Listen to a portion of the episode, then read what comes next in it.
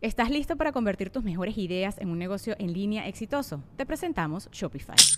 Tal vez no lo sabías, pero nuestro podcast More Than Mamis es un negocio y lo empezamos por supuesto para desahogarnos y hablar sobre la maternidad, no para convertirnos en expertas de ventas y del e-commerce. Así que sí, necesitábamos ayuda para vender nuestro merch y poner en marcha nuestra tienda. ¿Y cómo suena con Shopify?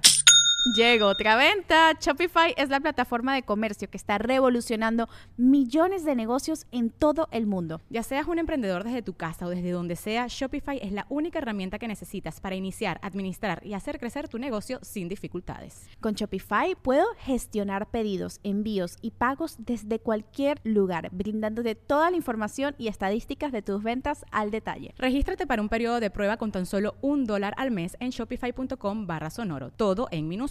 Ve a shopify.com barra sonoro para llevar tu negocio al siguiente nivel. Shopify.com barra sonoro.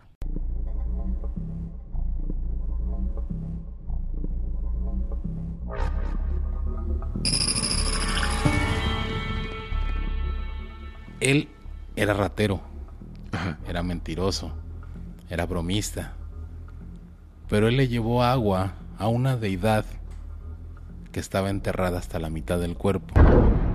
Hace cuenta que estaba metido en la pared y era- estaba vestido totalmente de negro y era esto lo que yo estaba viendo. Se separa, le veo el rostro, pone la mano encima de mí, aquí, y me hunde. y nada más tenía expuesta un brazo, medio hombro y la cabeza. No. Entonces fue así de que, o sea, los huevos al cerebro en corto y es vámonos, ya, vámonos ya. Y me dice mi compadre Nak, me dice, ¿qué pedo, muertado? Yo, no haga ruido, güey, no haga ruido.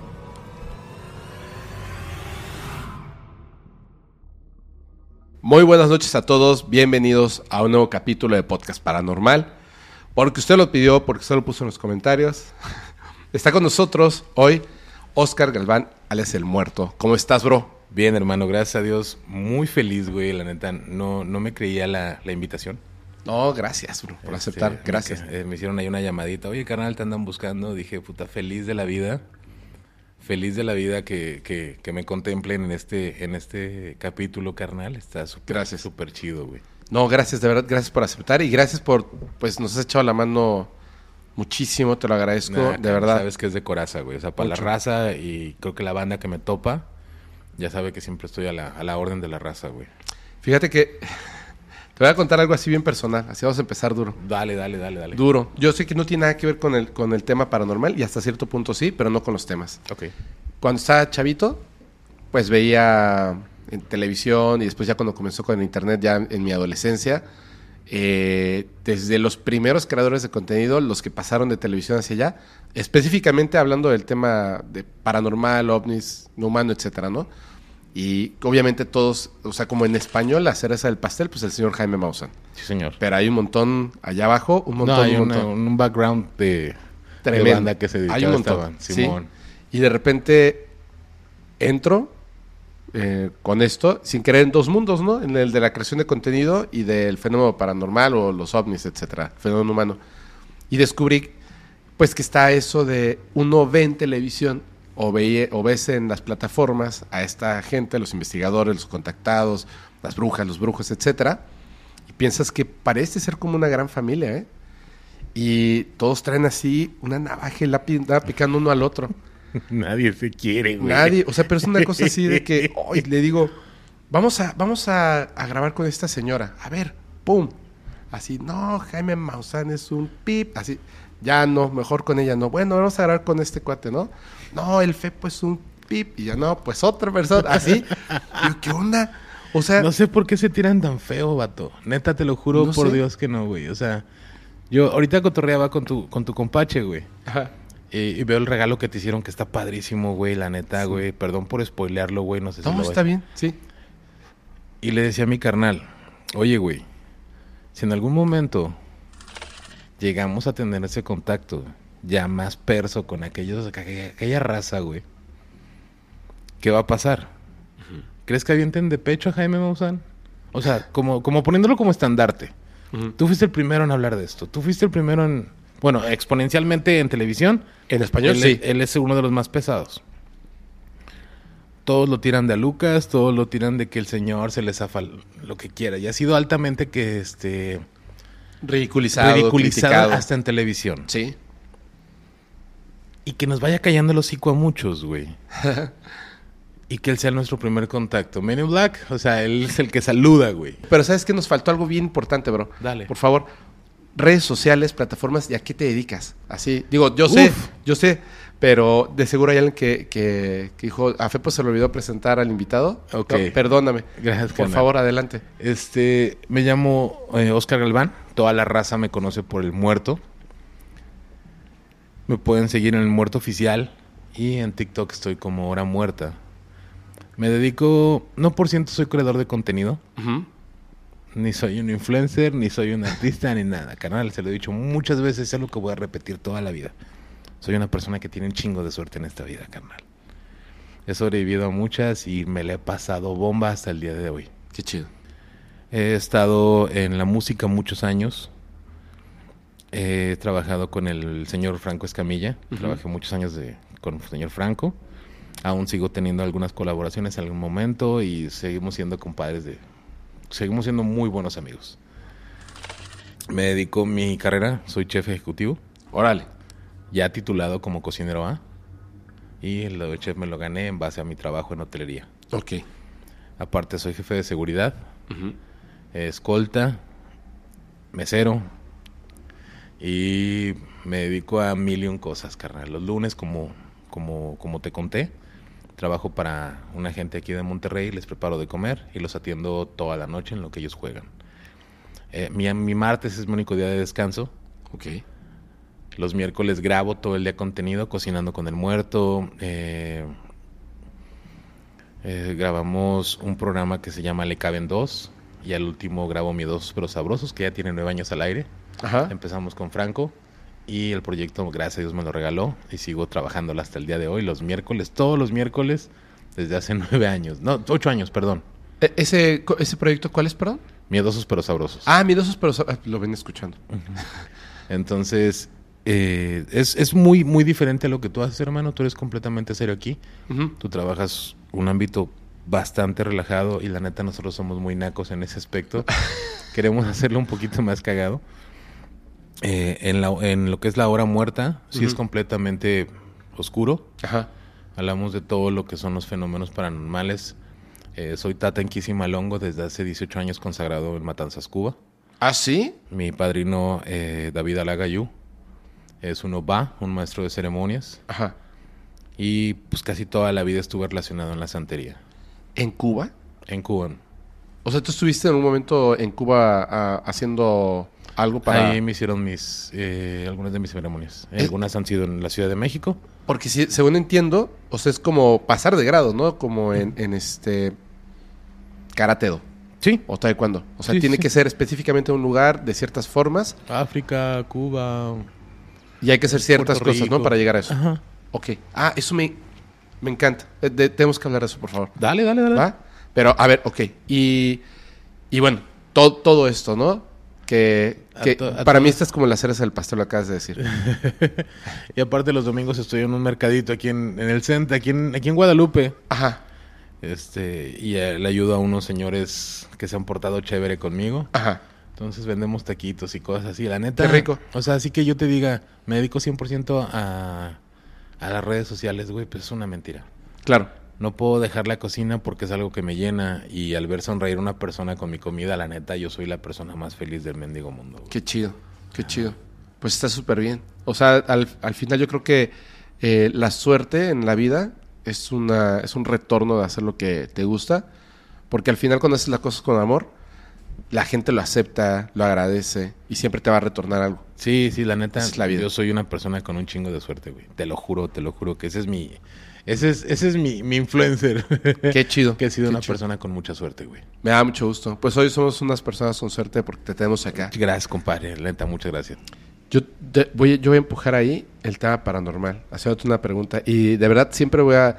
Lo que te dije en un principio es real. O sea, necesito o, o te pido, por favor, que siempre sea la respuesta honesta, aunque sea una mala respuesta. Tírala. ¿En algún momento no pensaste en cambiar tu realidad utilizando otros métodos? Por ejemplo, claro. ¿La con brujería? Claro. ¿Y lo hiciste? Sí. ¿Qué hiciste? Ok. Eh, antes de entrar a la religión, eh, estaba muy, muy mal encaminado en muchas cosas. Tú. Ajá. Ok. ¿Cuántos años tenías? Eh, 18 años, 19 años. Es cuando entraste a Es la cuando religión. empiezo en la religión. Ok. Eh, empiezo como un eleyo, un creyente. Ajá. Eh, ¿Que ese es el primer grado? Es el primer Eres creyente nada más. Ajá, eleyo, creyente. Eh, me hago mi primer registro. eh, eso fue con Marcelo Zulueta. ¿Cómo que tu primer registro, perdón? Eh, te hacen un registro, nombre, tu fecha de nacimiento. Y de ahí cuando se tiran, dependiendo con qué vayas. Vayas Ajá. con un babalao, Ajá. vayas con un tata, Ajá. o vayas con una persona que tire fa. Tablero de fa. A ver, a ver, para ver. Si quieres, vámonos así por pedacitos Perfecto. para entenderlo. Eh, estamos hablando que en la santería hay diferentes corrientes. Tres vertientes. Tres vertientes. Ajá. ¿Cuáles son? El ifá, El Ifá, la santería la santería, y el palo mayombe. ajá, que es muy famoso. El- lo más viejo Ajá, es el palo. De ahí viene el pataquí. ajá, El pataquí son las historias de los santos vividos en la tierra. ok. El pataquí que dice del muerto parió. El muerto parió el santo. Ujú. ¿Va? La Y es- primer, la primer, ra- la primer raza de gente de en la religión Ajá, fue la gente que trabajaba el palo monte. ajá. Es, es muy debatible porque hay gente que, que dice que no, que primero fue la, eh, la santería y luego ya fue el, el, eh, lo que es el palo monte. Y pues lógicamente si lo vemos históricamente, si a ti te ponen una deidad con una imagen eh, humanoide y te ponen una deidad que es un otán, una piedra con caracoles, dices quién es más viejo? La piedra con caracoles. Señora, ahí está tu respuesta. Claro. Claro. Ok. Ellos trataban de, de hacer una deidad poniéndole ojos y boca para que nos diera ese aliento que nosotros necesitamos en la tierra para seguir adelante. Ese es el palo monte. El palo monte. Y así es como comienza y tú empiezas entonces siendo simplemente un creyente. Un, ajá, Por alguna razón te acercaste. eleyo, sí. Desorden eh, en mis pensamientos. Una que una em, un desorden de, de- con una pareja, Ajá. el cual yo no entendía por qué ella ah, se había ido, por qué me había mentido. eh, la pérdida de algo que yo quería mucho. Entonces empecé a no encontrar una respuesta, güey. Ok. Una respuesta a nada. Y eso estoy hablando de, de- de joven a... Bueno, que la neta yo no, nunca fui joven, siempre estuve en chinga. Pero de ahí para atrás te puedo dar más todavía, o sea, más cosas que me pasaron Ajá. que me hicieron llegar a ese mundo, güey. Ok. Va. Pe- pero, o sea- desde ver cosas, desde escuchar a gente, Muertos. y ver una presencia ya físicamente en mi cuarto. Que no la vi yo nomás yo. La vio mi mamá, la vio mi papá, la vio mi hermano, la vio mi excuñada. Pero no era humano. No, Era una entidad oscura, grande, alta. ¿Esto era? una dama, Ok. muy alta. Todo muy esto alta. previo a los 17 años y que... Todo esto, al, todo esto fue antes de los 18 años. Todo esto 18, de entre los, entre los 15 y los 19 años. Ok. Todas estas historias. Ahora, eh, entiendo que, por ejemplo, tú te acercas o te hace clic esta religión, la santería. buscar una tranquilidad y entre ello pasé por muchas religiones. No creas que nada más estuve quise encontrar Esa paz en otra esa religión. paz en otra religión. Lo que no me había, no, lo que no había entendido en el catolicismo, Ajá. lo quise buscar. Estuve también conocí, conocí a muchos este Hare Krishnas, Ajá. que está chido su vaina, me gusta. nada más que su comida me pone hasta la me inflama el estómago horrible y dicen que mientras salga el sol todo va a estar chévere. Muchas veces tienen hasta el trueque carnal. Tampoco vivo en esa vida. Exactamente. Va. Justamente por eso, por eso lo comento, porque si tú ya habías visto esas estas entidades, ya habías visto muertos, o sea, ya estabas más en contacto con esa otra realidad. Y esta es una religión que está como cimentada entre las dos partes. Viene aliada completamente. Los, los eguns ya están dentro de la religión y son con los que se trabaja y son con los que vives. ¿Qué es un Egun? Egun muerto. ok. Ok. Entonces tú entras a esta edad y ya venías de arrastrar un montón de cosas y tener unas experiencias bárbaras. Bastante hardcore desde, tem- desde temprana edad, güey. ¿Cu- ¿Cómo fue esa experiencia? Y ahorita continuamos con la de la santería. Ok. De la dama negra. Estoy, estoy acostado en posición eh, como, como fetito Ajá. con la tele de frente. De la nada se empieza a sumar mi, se empieza a sumir mi cama a la altura de mi estómago Ajá. Y me tocan la cara. Ya desde ahí pues yo ya había perdido como 20 kilos de popo. Entonces ya, ya era un miedo horrible, ¿va? Te tocaron. Pero me acaricia la cara. Ah, te acariciaron. Yo dije, ok, pues ya, llegó el momento. En mi cabeza llegó, fue, llegó el momento. O sea, pensaste que te Sí, iba a llevar. ya me iba. ¿Ya Lo único- estabas con los lo ojos cerrados? No, no, no, abiertos. O sea, sí, la viste a la yo estaba, la yo dama estaba de viendo negro la así? tele. Ajá. Yo estaba viendo la tele. No estabas durmiendo. No, no, no, no, no, yo estaba viendo la tele. Y de repente sentiste que como de aquí El- del estómago hacia abajo. La cama se sumió Ajá. y se recargó en mí y me agarró la cara. Entonces ya desde ahí me sacó de onda. ¿Pero te quedaste congelado como conejo lampareado o qué? No sé si fueron horas, no fue si... O sea, yo estoy seguro que fueron segundos, Ok. minutos máximo. Entonces lo único que le pido es que me dé oportunidad de despedirme de mis papás. Que Telepáticamente. no me quiero ir. No, Se le lo hablé. Ok. Le digo, dame oportunidad de despedirme de mis papás, decirles que ya me voy, decirle a mi hermano que lo amo. Me paré y fui a despedirme de mi mamá y de mi papá. Mi papá siempre dormía del lado izquierdo, bueno, siempre duerme del lado izquierdo y mamá del lado derecho. Me voy, le doy un beso a mi papá, ya me voy. Mami, ya me voy, les doy un beso. Mi mamá no se sacó de onda Ajá. porque yo siempre he salido en la madrugada, carnal. Trabajaba en el Teatro Blanquita y ahí también tengo historias. Ok, ahorita vamos a eso. Entonces ellos sabían que yo siempre trabajaba de madrugada y me iba de madrugada. Ajá. Entonces para ellos no es raro que yo salga a las 2, 3 de la mañana. Para ellos no es raro. Me paré y con Kenji le digo, papi, te amo, ya me voy. ¿Kenji es tu hermano? Mi hermano. Espero que te mejores, cabrón. Y me regreso a acostar. En el momento que me regreso a acostar, este ser se levanta y se levantó, caminó a los pies de mi cama, que es muy cerca de la puerta porque mi cuarto era pequeño. Y cuando está en la puerta se deja ver. En la puerta se deja ver. O sea, antes siempre fue una sombra Antes negra, siempre fue uno- una nube, una, eh, una bruma, Ajá. una bruma gris. Ok. No negra, gris. No negra, gris, sí, sí, Ajá. era gris. Sí, que como humo, como humo de vapor. Ya es que no es completamente blanco, es como grisáceo, Es como grisáceo. mantecoso. Ajá. Y cuando llega a la puerta, ya se deja ver y sonríe. Entonces me da, la me da como que media espalda, Ajá. voltea y me hace un- una sonrisa, un, así como que, ay, pedacito de animal. No venía por ti, o sea, este, vengo a saludar. Y se va. Ajá. Estuve en ese momento, agarré la- el control y le cambié a la tele. Hasta yo poder reembobinar mi cerebro Y decir qué acabo de vivir. ¿Qué es lo que acabo de pasar? ¿Qué es lo que acabo de... O sea, qué neta... Yo cuando entro en un shock muy fuerte, se me borra el cassette. Claro. Y literal, porque he tenido tres o cuatro que me han pasado ojetes. Ajá. Perdón por la palabrota, discúlpame, espero No, le no, pongas VIP. Este, porque en- de rapidito, cambiando rapidito, no es paranormal, pero pues un otro que me choqueó mucho. En Six Flags México Ajá. Hay uno que se llama Kilauea, Sí. que son tres torres y sales de abajo hacia arriba. Ajá. Ah, bueno, me subí sin amarrar. No manches, güey. Tengo testigos. Tengo testigos. ¿Cómo, ¿Cómo fue eso? Me subo y me voy atrás del, del que trabaja la, el que trae las góndolas. Las góndolas son las, como que las áreas de las, las sillas y esta onda. Ajá. ¿Va? Son tres áreas con tres piezas cada uno. Son tres de, tre- tres, de tres en Sí, cada serie. como un triángulo así se ve desde arriba. Ajá. Entonces son tres aquí, tres acá y tres acá. Sí. ¿Va? Por tres áreas. Ajá. Yo me voy atrás de él. Y el que entramos, en el que subí, se suben dos. De esta área se sube mi primo y mi prima.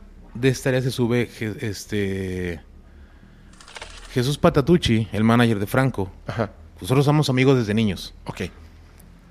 Y de este lado se sube no me acuerdo qué persona. Y yo me subo en el primer lugar. En el que entré, que vi primero, el que está en la entrada de esquí. O sea, entrando al Quilagüea, vas a ver tres frontales. Yo me senté en el primero del lado izquierdo. Va, de los tres yo me senté en el pegadito acá. Pero el chavo ya había recorrido todas sus áreas, entonces él ya había visto que sentaron los primeros, ya no le puso atención a los primeros. Lógicamente siguió su recorrido y se fue a su cabina de, de su cabina de, de, de mandos. Tú tienes que estar volteado, tú no tienes que estar viendo tu control, los controles ya los conoces, te digo porque yo trabajé en la feria de Chapultepec. Ok. Entonces siempre tienes que estar viendo las góndolas y tienes que estar viendo a tu gente que no saque las manos, que no esté exponiéndose a algo que les pase. ¿Por qué no dejaron sentar? Yo no me di cuenta por qué no dejaron sentar a una persona ahí. ¿Por qué? Porque no servía. El chaleco no servía. O sea, ¿no bajaba? Pero era fin de semana, imagínate cómo está Six Flags. Lógicamente nomás estaba cancelado. Entonces yo lo abrí y, Y lo cerré y no bajaba. Ajá. Entonces me pongo el cinturón y no agarraba. No agarraba. Lo único que hago es bajarlo lo más que puedo y trenzo mis manos. Tontamente no me bajé, güey. Sí, no manches. Entonces, cuando me doy cuenta que no se cierra el que va entre las piernas y la pechera, volteo, había una niña súper bonita enfrente de mí. Fresa, fresa, fresa, de esas niñas que se ven rosas completamente, como de hadas. Y dije una vulgaridad demasiado fuerte. Ya me llevó la... Ajá. ¿Va? Y la morra me volteó a ver así como que, ay, o sea, este naco. Pero yo era de terror, hermano. Era terror. Y cuando ella se da cuenta que el cinturón se abre y el chaleco se abre, ella es la que grita. Ella es la primera que grita, va suelto. Ella es la primera que da el, el fi- el- el flechazo de que va una persona suelta. ¿Y ¿Ya están subiendo? Ya había, ya había, ya había despegado. Entonces lo que único que hice fue agarrarme de la pechera. Agarrarme de la pechera y dije, de abajo hacia arriba no hay tanta, no hay tanto, no hay tanto peligro. ¿Por qué? Porque mientras yo tenga presión aquí, la fuerza va de abajo hacia arriba y me va a pegar al asiento. El pedo va a ser ahorita que esta madre vaya para abajo. ¿Por qué? Porque es cuando empiezas a tu, tus, tu glúteo A flotar. empiezan a flotar, güey. Y ahí sí me iba a poner un no sé cuánta fuerza yo pudiera tener en los brazos para aguantar mi peso en caída libre. Entonces dije, va a valer pa' pura madre. Dije, ya se acabó esta vaina. Literal, ya se acabó esta vaina. En el, es, eh, esa pieza baja dos veces. Baja una y vuelve a subir. En la primera vez que baja, yo me aviento y caigo parado en el, bueno, de sí, como un centonazo en la estructura metálica que está en las orillas. Baja y me dice el de la, y me dice el, el- el operador, ¿por qué te bajaste? Y yo nada, nada más quiero salir. ¿Por qué te bajaste? Yo me quiero salir nada más, dame chance de salirme. No crees que es de niño, te estoy hablando de ya grande. Me salí caminando, me senté en unas banquitas que están dando la vuelta y unas banquitas. Ahí me senté y me prendí un cigarro. No está permitido. Six Flags nada más tiene dos, áreas de, dos o tres áreas de fumadores en todo el parque. Ahorita ya no tiene ninguna. Ajá. Había tres áreas de fumadores exclusivas. Yo me paré a la vuelta y me prendí un cigarro. Llega un operador, me la quiere hacer de a todos de que estoy fumando. Y llega la familia de esta niña. Le dice, ni siquiera te atrevas, déjalo fumar en paz. No te atrevas a decirle nada. Y la chavita me agarra y me dice, ¿estás bien? Y yo sí, sí estoy bien. Sí estoy bien. En eso llega Chucho, llega Jonathan, llega Kelly y llega Brenda, que son mis primos, y Chucho, que es el manager, Ajá. y su hermana. Y se quedan así de, güey, ¿qué pedo? ¿Qué onda? ¿Qué onda? No, estoy bien. Estoy bien. No manches. No agarré, no agarré la onda. Vato, no agarré la onda. Sí, no, pues. La- ¿cómo? el, el papá de la chavita me decía, es que tienes que demandar, o sea, esto es una negligencia y no sé qué. No agarré el pedo. Te lo juro que no agarré la onda. No, pues. Me fui a otro juego, vato. Acabé, nos fuimos a mi carro, traía un Shadow viejito, carnal, Ajá. y nos regresamos a la casa. En el camino me entró el shock y yo venía manejando y, y se me empezaban a hacer las lágrimas, se me empezaban a hacer las de cocodrilo, Sí, vato. me iba a morir, güey. O sea, es de que aquí ya acabó esta... ra- O sea, Y Chucho, ¿qué traes, güey? Le digo, neta, güey, me acabo de dar cuenta que me iba a poner un súper cabronazazazazo, güey. Dice, güey, pues sí, todos lo vimos. No, qué bruto. Qué bruto. Bueno, entonces, aparte tenía cercanía con, con la mujer. Sí, sí, sí, o sea, he estado de la mano de ella varias veces. Ok. Ah, ok, a ver, vamos a regresar entonces a, a lo de que la viste. Bueno, todavía no sabemos qué viste. ¿Tú sabes? Una mujer. Mujer. Era una mujer. Era una cual. mujer. Era una mujer. Eso ¿Cómo sí me acuerdo. físicamente? Muy delgada. Nada de lo que creemos de los ojos sumidos o de los ojos negros y acá el... Ay, perdón. El ojo eh, completamente oscuras de, de película, ¿no? ¿Tú asumes que era la muerte? ¿Era una mujer? ¿Pero tú asumes que era la muerte? No creo. No se veía como muerte. Mujer. Una mujer. Ok. Y no se veía el velo oscuro. Y aparte, pues la Santa Muerte está relacionada con las... Es una virgen, la virgen de los músicos. Mm. La única deidad que no está canonizada y está hecha eh, para satirizar quién, quién viene por nosotros después de que nosotros pasamos a mejor vida. Mm. Eh, la gran, eh, fue creada, en- eh, creada en la Ciudad de México, amada en la Ciudad de México, en el barrio Bravo de Tepito. Ahí está su templo, uno de los más grandes, con la jefa, con la güera, que los conozco de toda la vida. Yo trabajaba en Peña y Peña y Jesús Carranza. He trabajado en esos lugares. Estaba esta Peña y Peña, Leona Vicario y Manuel Doblado. Trabajaba yo en eh, Jeans, Oggy Jeans, Ajá. de morro. Entonces conozco todo el barrio, carnal. Todo el barrio, desde Matamoros hasta Hortelanos, el Mercado de la Florida, el Callejón, la. Casa del Tiro. Lugares en donde yo tenía que estar metido, los conozco. Pero, Siempre he sido barrio, vato. pero entonces, o sea, y viviste todas estas experiencias, ves a esta mujer que, que un espectro, un fantasma. Porque no era la Santa Muerte de nada, No. simplemente le, le llamaste la atención, te acarició, vio que te espantaste y se fue, ¿no? Así como de... Pero no fue una vez nada más. Mi papá la vio, mi cuñada la vio. A esta misma mujer, Ajá. en tu casa. En la casa. ¿Y saben quién es? No. No tienen ni idea. Recorrió una caja que pesaba como 5 kilos a luz del día. Ajá. Estaba mi papá y yo comiendo. Mi mamá estaba en Albuquerque Pillas, en Nevada, Ajá. con mi hermano. Y recorrió una caja. Habíamos hecho limpieza en la casa. Ajá. Y todo lo pusimos en una caja para tirar la basura. Una caja grande, 5 kilos, 5 o 6 kilos. güey. Ajá. A nuestra vista la recorrió. ¿La jaló? Como si no pesara nada. Y me dice, papá, a ver si una rata va. Yo, sí, come. A ver si una rata. ¿Qué explicación le das, hermano? ¿Cómo le explico a mi padre que no es una, que no es algo que está, que no es tangible? Sí. Va, mi cuñada en la noche un día se paró del cuarto, son tres cuartos, el mío, el de mi hermano y el de mis papás, todos están juntitos. Ajá. Entonces ella se para, va al baño y de ahí se va a la cocina. ¿Qué es como esto? Que son, Un pasillo. ajá, está el, el fondo es el cuarto de mis papás, de mis papás, el primero es el cuarto de Kenji, mi cuarto es este, aquí está la salita, pero hay una cantina ahí muy pequeña Ajá. y de este lado está la cocina. Ok. Así en un cuartito. Es, es esto, esto es mi casa, esto era mi casa, este, esta área que estamos aquí ahorita. Ok. Exactamente ubicado como estamos ahorita.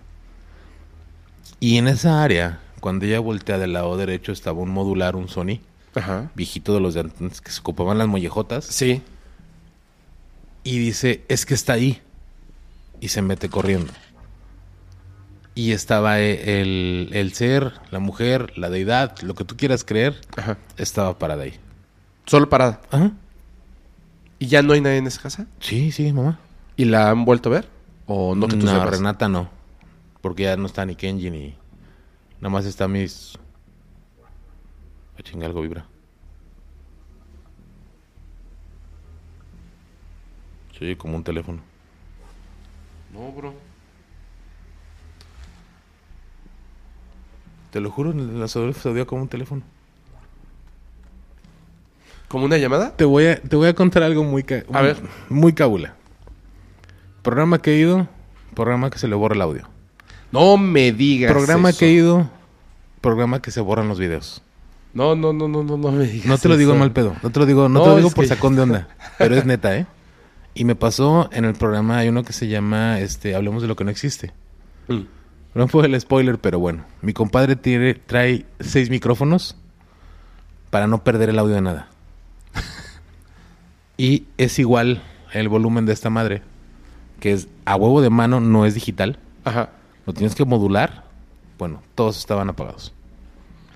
Cuando él tiene seis micrófonos grabándole tres para allá y tres para acá. Y le borró el audio. Por eso en, el- en un minuto se ve el cambio de audio de un micrófono a otro. Dice, carnal, pude rescatarlos. Ese, ese, ese audio que rescaté es el de la GoPro. Las cámaras se borraron por completo. Le digo, carnal, estuvimos dos horas platicando. Dice, güey, se borró todo. Verde. Y neta, ha pasado. En Miedosos pero Sabrosos Ajá. nos fregaban siempre las luces, la cámara. Ahora imagínate, güey, las cosas más locas. No dirías. ¿Quién chinga está tocando la puerta, hombre? Lo curioso es que nada más soy un toquido, güey. Se... Sí, sí, sí. Pasamos, banda, no, no es nada. Pero sí está bien extraño que nada más están tocando la, la puerta. Una sola vez así. O sea, soy, soy bien extraño, nada más es así. Y luego de rato, así. Sea, es, algo muy loco, muy raro. Pues lo del grito, güey, ahorita esto como... Sí, cuando empezamos el grito de la... Siempre pasaba. En la hora muerta, en un lugar que yo ni siquiera había ido nunca, empecé a grabar ahí. Ajá. Ha grabado un chorro de gente. Éramos para eh, lo que era este Paradise, Mu- Paradise Music. Ha grabado mucha gente ahí. Nunca había pasado nada. Dice, carnal, tú empiezas a grabar este contenido y nos fallan luces, y nos fallan cámaras, y nos fallan cables, y suenan madres, y soy a la mesa, y soy esto, y soy aquello. Dice, no es, no es, no es el programa, eres tú. Y me reclamaban, todos me los han reclamado. Pregúntale a la gente que me conoce en YouTube. ¿Cuál es la magia de, de, de Miedos Prosaurosos? Descomponer las cosas. No, ma- no, de verdad. Te lo no. juro. Te No lo juro, eso, pero pero tenemos que grabar muchas cosas. nada todavía. más, pero nada más va a ser conmigo. Y, es- y te lo juro, es, es cagadísimo. Pero pasa. Pues a lo mejor ya lo dijiste, ya lo cancelaste. Espero Ojalá. que sí. Espero que Ojalá. Porque ya, ya me pasó con una persona, con la bruja que, Ujú. que yo dije, no, esto ya se descompuso. Los audios estaban, o sea, se escuchaban voces y cosas. Y, ya, y llegó un momento en el que yo dije, es tanto. No, espera. Vete a dormir y me quedé yo ahí. Eh, ese, esa tarde, de repente mi abuelo estaba acostado. ¿No escuchaste? Ah, What? sí. Ok. Sí, El- como un suspiro. eh, sí, como algo. Bueno, vamos a. Ay, yo, yo eso me quedé así callada porque de ahí. No creo que sea yo No, la única que lo esté escuchando. no sí, sí, a ver, espera. Ah, no, espera, espera, espera. Que, ¿sabes qué? Se, se está captando una, una estación de radio, güey, que no sé por cómo podría este aparato hacerlo, pero Está bien perro que está. eso está pasando, ¿no? Ya, o sea, de plano, ¿no? Y, y- y espero que no pase algo así. Oye, a ver, eh, entonces es ahí donde tú entras. Oye, sí hace calor, ¿eh? Sí, ya, ya empezaban a sudar mis boobies. Tú entras. Mis boobies de hombre. Tú entras a, a- a la, a la religión, Simón. a la santería. ¿Conoces alguna otra religión donde acepten abiertamente la magia? No, ¿verdad? El candomblé, Pues sí. el macumba. Pero de todas estas, eh, digamos que en algún momento son nacen de lo mismo, ¿cierto? todos Desde África. de África. Ajá. Es como tienen como una, una religión madre, Ujú. podría decirse. Sí, sí, y son sí. diferentes creencias ahora que se han ido pues es separando. que es... Y si te das cuenta es casi todo es Bahía.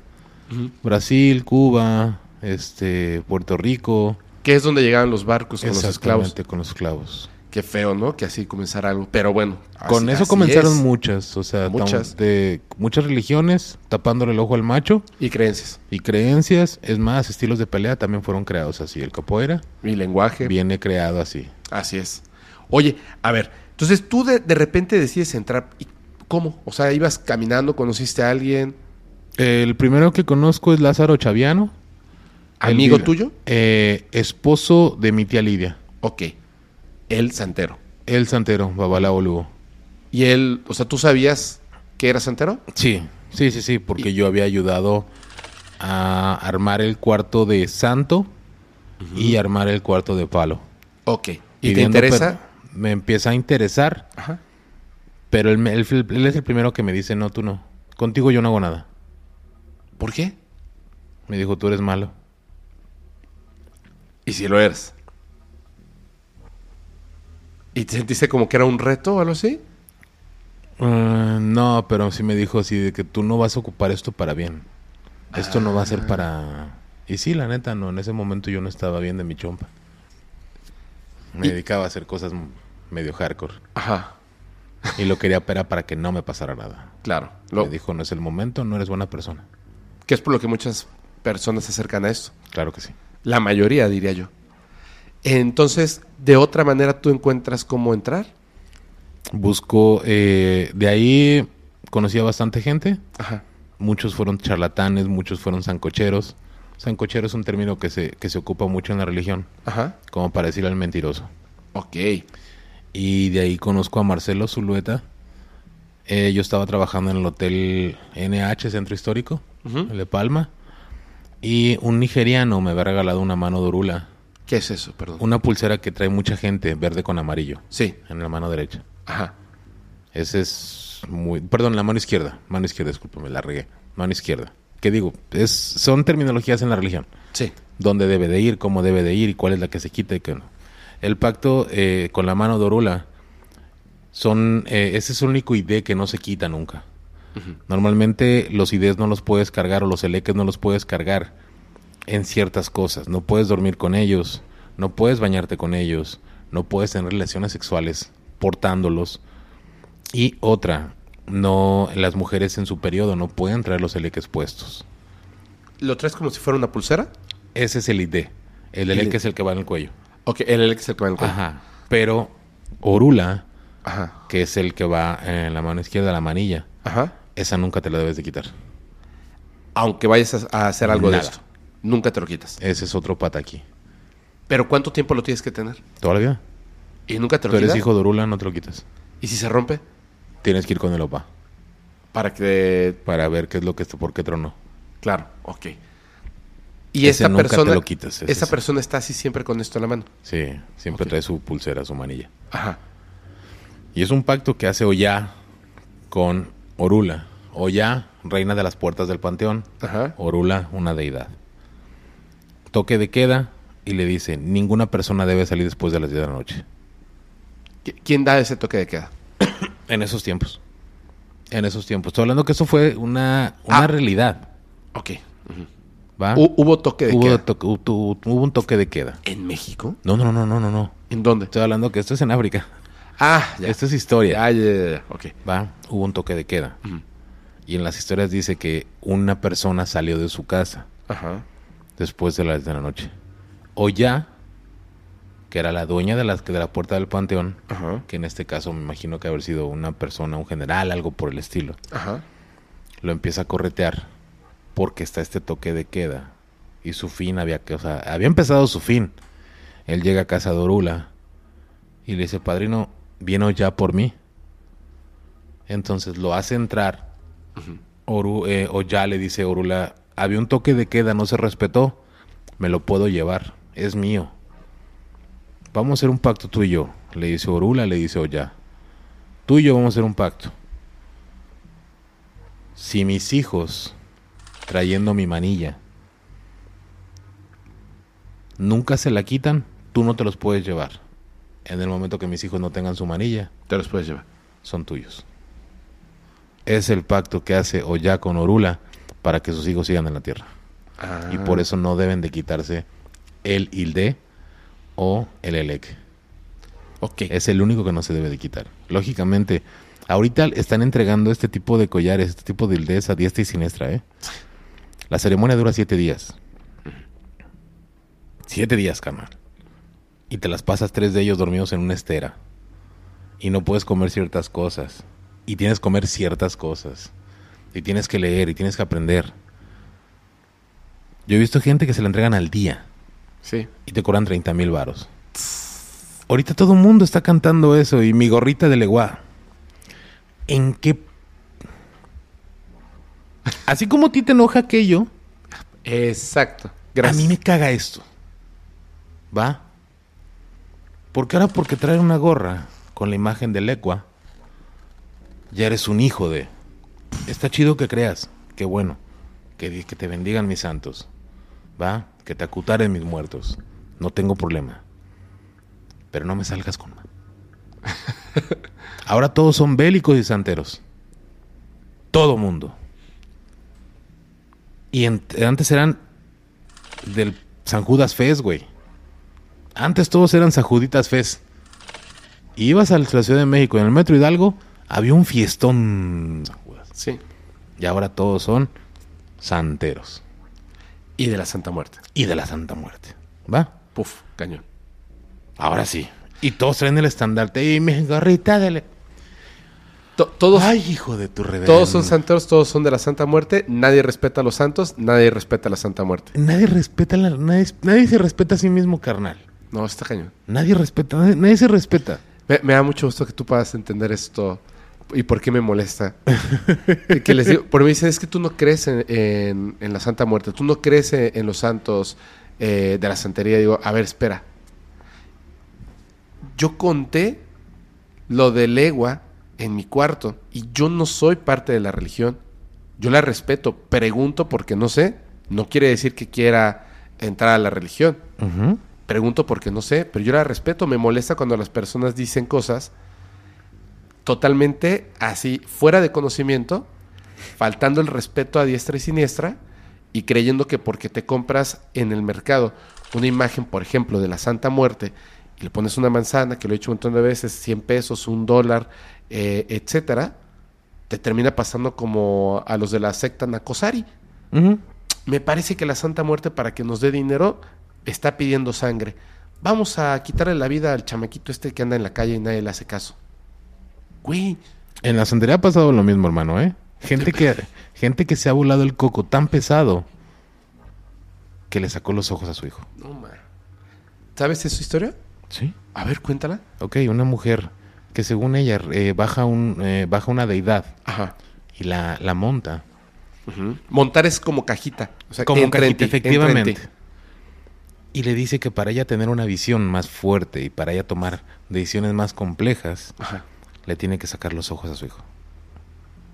Con una cuchara le extirpó los ojos a su hijo. Va. Caso muy, muy pesado en la Ciudad de México. Expuesto en periódicos. Lógicamente, en ese tiempo no había redes sociales que expotenciaran este tipo de, de- de cosas. Y cuando a la vieja la, la, la empiezan a, a, a, este, a entrevistar Ajá. con el psicólogo, le dice, es que un santo bajó y me dijo eso. Y yo tengo que, tengo que seguir esto. A la madre, güey. Tenemos casos muy fuertes. Muy fuertes. Los narcosatánicos. Mm. ¿No eran satánicos? No, es, eso se los puso el periódico. eh, era santero, pues venía de... Era un tata igual que yo. Él es- eh, sus papás eran de Cuba, él era de Puerto Rico, ¿cierto? Él, es cu- él era, su, su mamá era cubana. Ajá. Era una yaya. Ajá. Y desde que él Estaba bebé, ahí lo estaban Y metiendo. su en eso. mamá le enseñó a trabajar la religión como se debe. Que hacía esto Ah, de... ¿Cómo se llama el caldero este con las cadenas y los machetes y todo esto? Prenda, Prenda se llama. prenda. No, estuvo...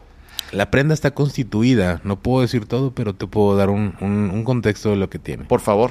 Lleva 21 palos diferentes O sea, 21, tipo- 21 tipos diferentes de madera. de madera. Ajá. 21 tierras diferentes. Ay, ok. Va. Monte, lugar, fe- eh, lugar fértil, eh, estepa, sí, todos los lugares que, que va. Ajá. Tierra de mar, o sea, arena de mar, arenilla de mar. Eh, lleva agua de río, lleva agua de mar, lleva agua de monte, lleva agua de lluvia. Va. Y principalmente lleva una osamenta. Ajá. Si no está la osamenta completa, por lo menos tienes que estar el fémur, el cráneo y una falange. Ok. Por eso es lo de los dedos que se arrancaban. ¿Va? Entonces, no es comprar una pinche osamenta en cualquier este panteón, que mucha gente hace tráfico de eso. ¿va? No es así.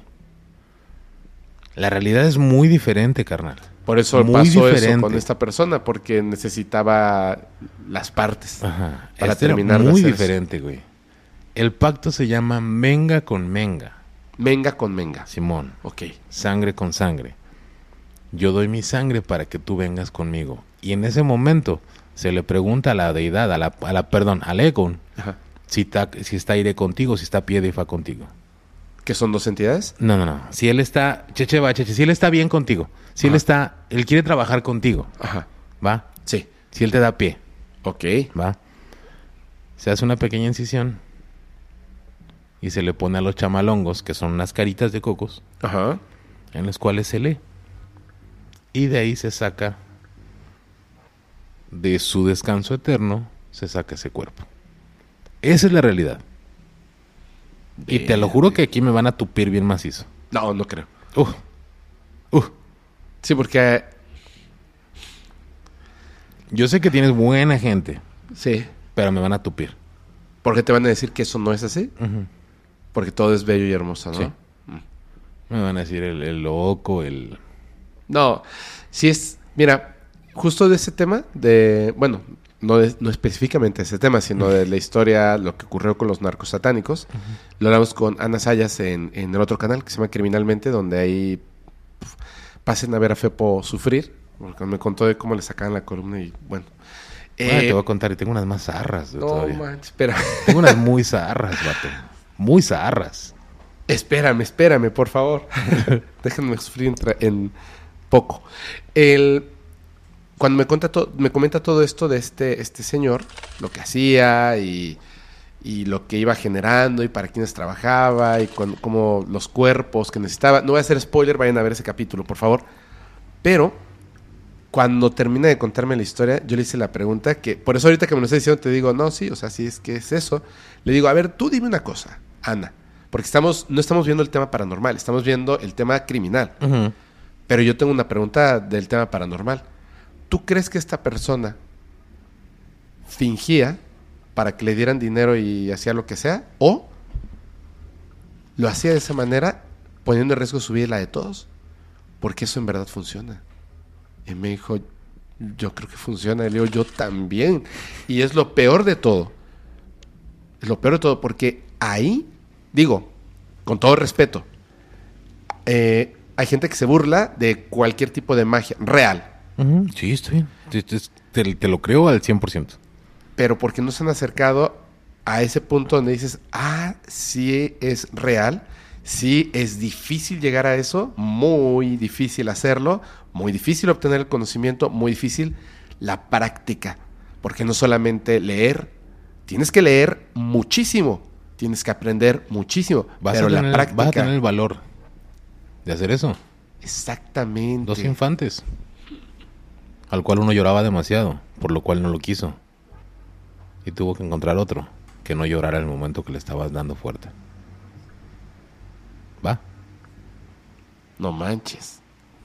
Porque quería una prenda dócil, que él tuviera la fuerza. Por eso hay un físico constructivista.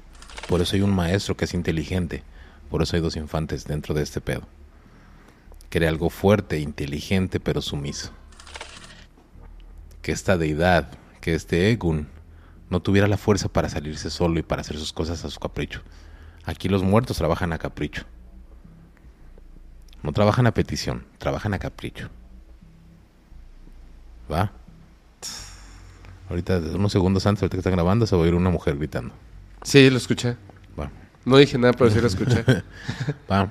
Entonces, va a pasar que mucha gente va a decir, estos chisqueados, Chisqueados. locos, Ok. inténtenlo.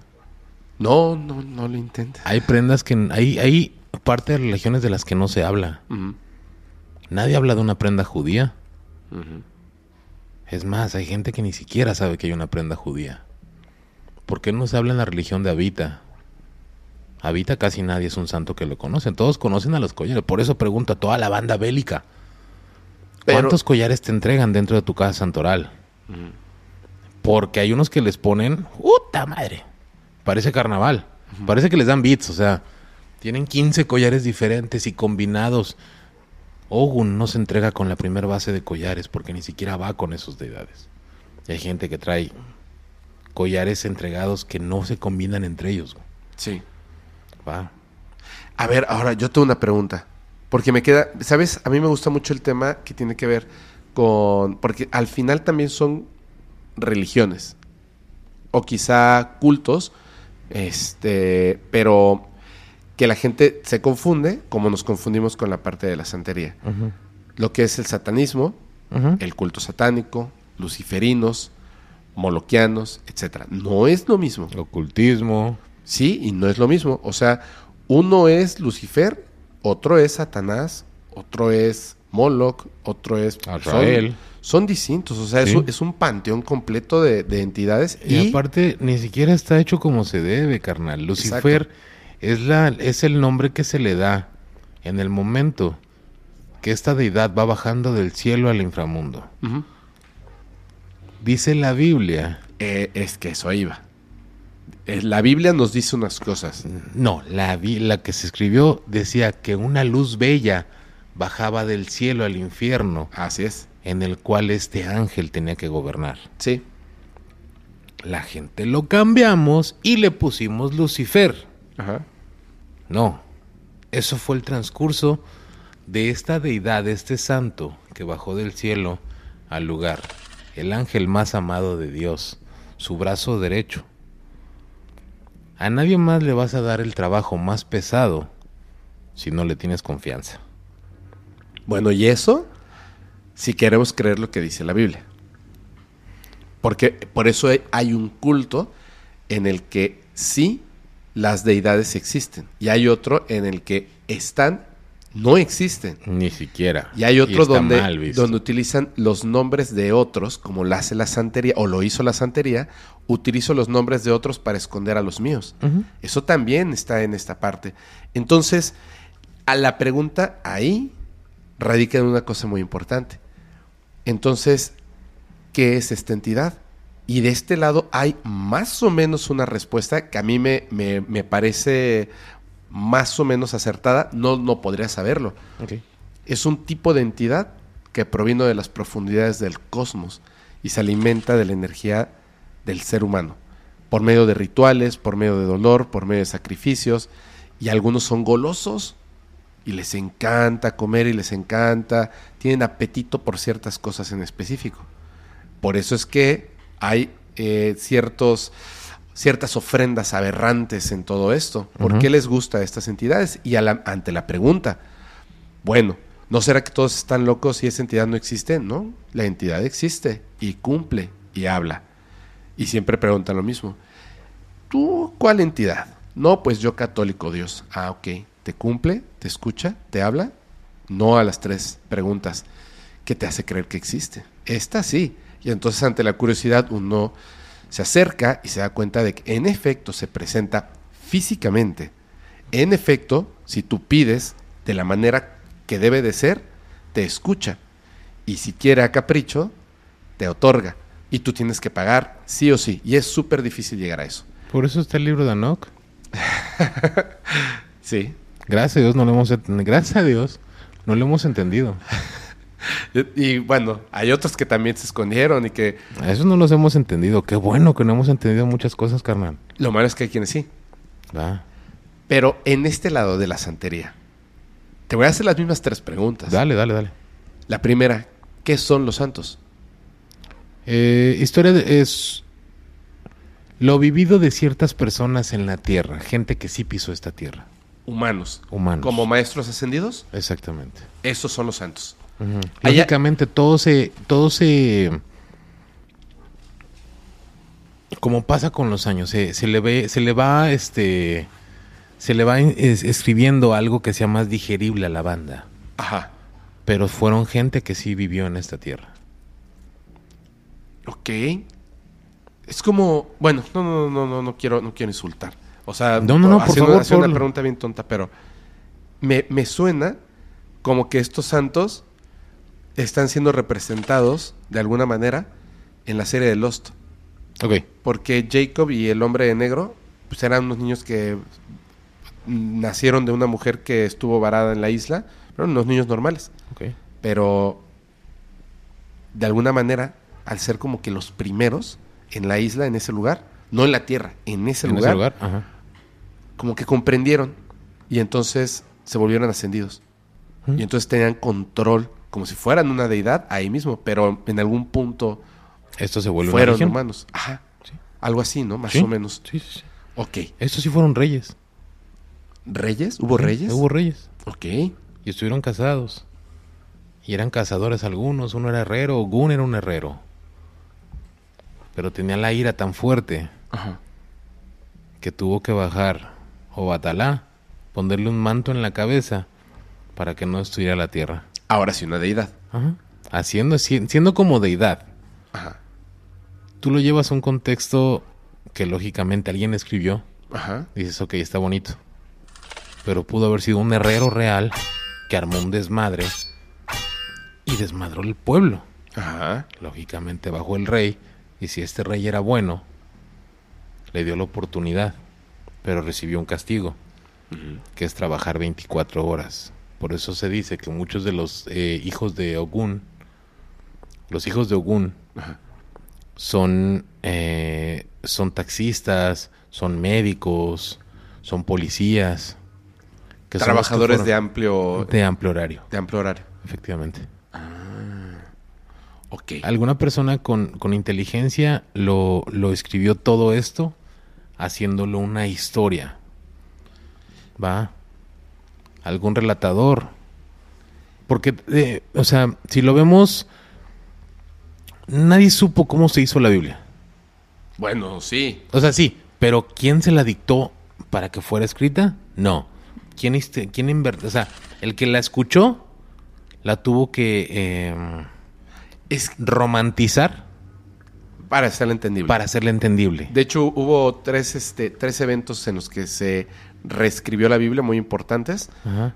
justamente para incluir cosas que, porque querían hacerlo monoteísta, o sea, querían que solamente fuera un Dios, una sola religión, porque era más fácil cobrar el diezmo, porque era la iglesia-estado.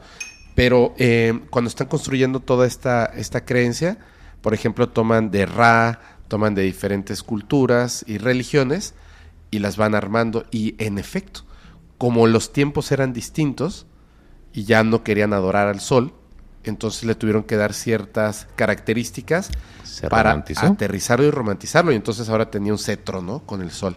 Y luego ya eso ya se olvidó, entonces nada más era una cruz. Y luego ya no, eso ya no, pues bueno, ahora el Hijo de Dios estaba en la cruz, etcétera, etcétera, etcétera. ¿Tú crees lo mismo en la santería?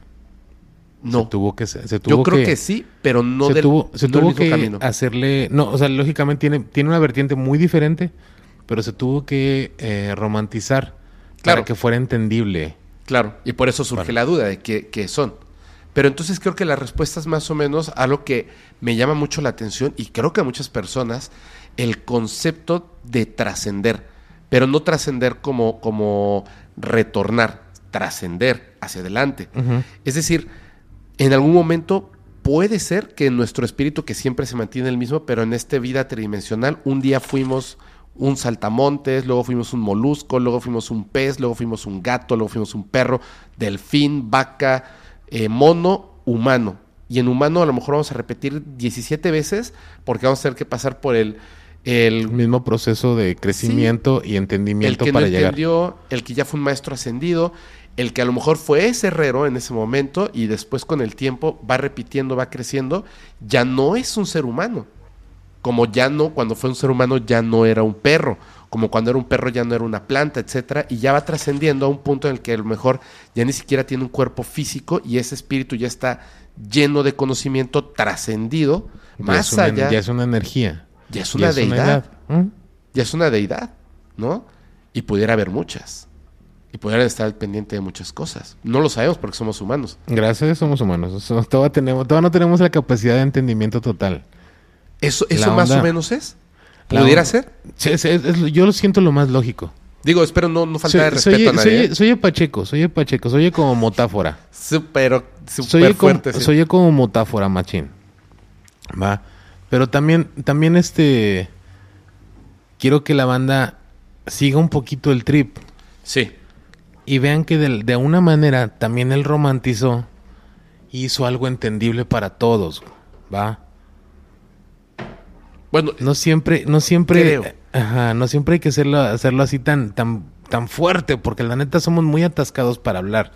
Y Sí. si tú y yo nos pusiéramos, nos pusiera- perdón, nos pusiéramos a hablar las cosas sin tener esa censura mediática de lo que sabemos, sí. esto no puede ser transmitido pan ni madre. Eh, sí, exactamente. Mira, yo lo- por eso digo que es con respeto, gracias. No, no lo pregunto ni propongo por proponer, ni lo pregunto por preguntar. Lo que pasa es que a mí me gustan mucho los fenómenos paranormales. Entonces, imagínate, tú a lo mejor porque llevas toda la vida en eso, pero imagínate desde afuera, cuando de repente no profeso ninguna religión, que así es, pero me gusta indagar, curiosear por ahí, conocimiento de varias cosas. investigar. Ajá. Y, ah, sí, que mira que dicen los santeros que la magia, que los muertos, que montar el caballo. Pues sí, todas las religiones dicen un montón de cosas que no pueden comprobar, pero fíjate que ellos sí. A ver, ah, caray, eso me interesa muchísimo. ¿Cómo va a ser que tienen ese conocimiento y no sabemos fuera? ¿Me entiendes? Fuera de la religión, ¿cómo es que nos... Por ejemplo, explícanos esto de montar. Ok, hay muy poca gente que en verdad puede hacerlo. Ajá. Hay mucha gente que en verdad es una fantochería. Sí. Porque no es nada fácil dejar tu cuerpo terrenal, darle espacio a que algo entre en ti porque tú no sabes que va a bajar. Porque no son, no son, no son los santos este cotorreadores de que ah, ahorita va a bajar Yemayá, ahorita va a bajar Olocumbianza, ahorita va a bajar Changó en la tierra va a estar. Ajá. Eso es una mentira. Son... Hay muy poca gente que en verdad puede montar y aguantar la energía que trae esa fuerza. Claro. ¿va? Tú Claro. dejas tu cuerpo terrenal para tomar un espacio, un espacio en esa dimensión. Aparte. Si tú no tienes la capacidad eh, energética y hasta emocional para tú regresar a ese cuerpo, ese cuerpo queda vacío. Y le ha pasado a mucha gente que empiezan a ser diferentes. Vivo ¿Por qué pero tú? diferente. Ajá. ¿Por qué? Porque tú no tuviste la fuerza, tú no estás capacitado para dejar tu cuerpo, eh, tu espíritu salga de tu cuerpo. Queda como en modo automático. Queda como en modo automático o alguien ya entró ahí. Ok. Ya, ya ese, ese ángel que tú tenías adentro, ese, ese ser, ese, ese Oscar, ese, no sé, ese Ro que tú conociste de repente te empezó a pedir, oye, hoy se me antojan, no sé, unos chocolates con salsa verde, güey. Se me empieza, o sea, cosas que dices, güey, ¿qué pedo? Tú no eras así. Ay, ¿qué te crees que tengo ganas de leer un libro? Y bien machín. Pero No la tengo- gente sabe tengo que... ciencia, cien- no sé, atómica. Quiero estudiar ato- at- todo lo de los átomos de la chingada y quiero... Dices, vato, ¿Qué te pasó? ayer, ayer, ayer que te estábamos echando una caguama, güey. Ahora quieres ser psicólogo, eh, analítico y ese pedo. Pero ¿Qué traes, güey? la, la persona se da cuenta de que está en un cuerpo nuevo viviendo una nueva... Ya no está esa persona. Ya no está ese... No, ese- no me refiero al que se fue. Al que entró. ¿Sabe que está ocupando un cuerpo nuevo o no, no, No. existe esa claridad? No creo que exista esa claridad, pero lo hemos visto hasta en películas. La esencia es la que cambia. La esencia es la que cambia. Que es lo que siempre fuiste tú. No el conjunto de tus conocimientos y de tus emociones terrenales. Eso lo tiene el cuerpo. Tú eres tú, tú eres tu esencia. Ajá, exactamente. Que es cuando dices, cuando alguien fallece y dices, lo sentí. ¿Lo viste? No, lo sentí. Te habló que no, que lo sentí. Lo sentí exactamente. Alguien se fue, algo se fue, algo se perdió, algo me vacío, algo siento vacío, algo pasó. Y hay otra cosa ahí. Ajá. Eso, es Y lo, entonces, eso es exactamente es eso. Se va la esencia, se va el, el- el ser, se va el yo era, él era, él era así. Ajá. Y ha pasado que gente empieza a cambiar cuando empiezan a hacer este tipo de que yo quiero hacer un viaje astral, yo quiero hacer un desprendimiento, yo quiero hacer una, no sé, hay mil y un nombres.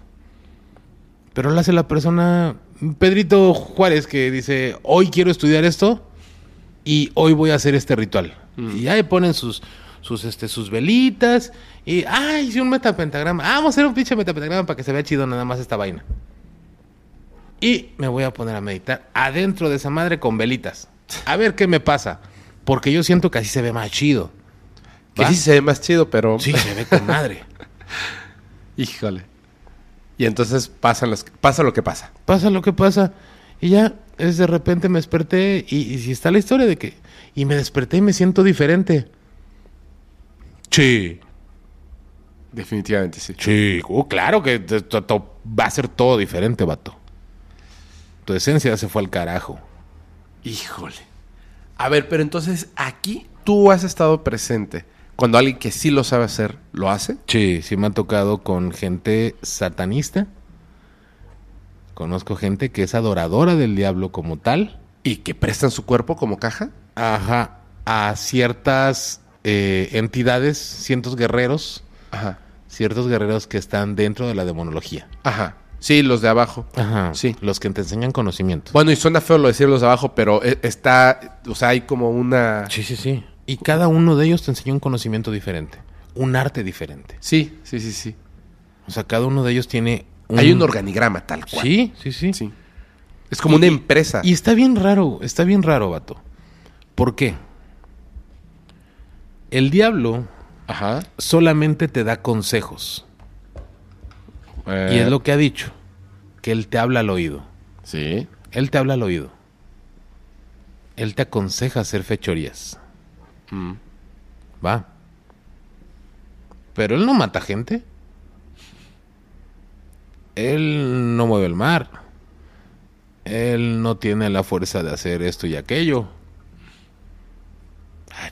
¿Quién es el Dios bueno y quién es el Dios malo? Ahí sí vas a tener unos comentarios tremendos. Me van a tupir bien sabroso. Pero uno te aconseja hacer las cosas. Lógicamente, hay teoría entre tanta metáfora que hablan que es el mismo ser. No creo. Que el mismo ser en la tierra es al que le conocemos como el diablo. Ujú. Y en ese lugar espiritual es Dios Padre, que solamente puede bajar a la tierra para ver si sus hijos hacen acto erróneo de lo que él, él ha dicho que está bien y él mal aconseja para ver la respuesta de sus hijos. Ver que en verdad él está enseñando una palabra buena. Es que suena bien maligno eso, bro. Es, pues sí, se oye bien asqueroso. O sea, como la persona que más le tenemos respeto y a la cual le tenemos más miedo. Y en el momento que nos está llevando la chinita, es el primero que le pedimos.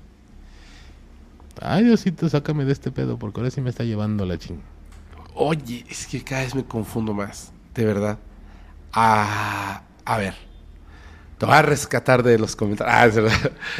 El este, yo creo que por alguna extraña razón, no es que no exista Dios, sino que de alguna manera, ¿Me he dicho que no existe? no, no, no, pero de alguna manera esta, esta entidad, el diablo, por eso no creo que sea lo mismo, no te hace hacer, no te hace, no hace nada malo.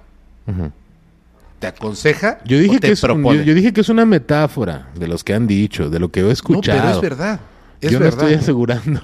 Para que no me vayan a pelotear tan feo, no sean No, no, o pero, sea. pero me parece que se que impusieron unas reglas como, como si Dios específicamente lo que lo único que podría yo pensar que es verdad de su existencia es lo que se propone como el libre albedrío.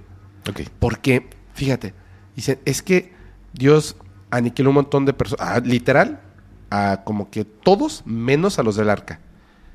Eso no pasó. Mm. Eso no es cierto, es una mentira de la Biblia. Bueno, es que Dios en este lugar mató a no sé cuánto. Es que nada de ahí pasó. No. Yo creo que Dios nunca se ha comunicado con un ser humano vivo. Jamás. No es que no los escuche. Dije comunicado con un ser humano vivo. Jamás se ha hecho presente aquí. Justamente ahí, de ahí proviene el libre albedrío. Lo que propone la iglesia me parece que es una mentira y es incorrecto. Dios no se comunica contigo, te deja caer si tú quieres. Y estas entidades como el diablo y otros están por ahí con una regla. No te puedo empujar, pero te puedo atraer a donde te tropiezas. Tú decides. Y es Son que o ¿por no qué- son su equipo. ¿Por qué no viene Dios a salvarme? No, porque ese no es el juego. Él no está jugando contra el diablo. Él está ahí, punto. Son o no son su equipo. Pareciera que está viendo un partido de fútbol y son jugadores de fútbol. Sí. Pareciera. No está mal, hermano. No estoy diciendo que. O sea, no, yo tampoco, pero digo, lógicamente parece, va a haber ¿no? gente que sí me tupa bien duro.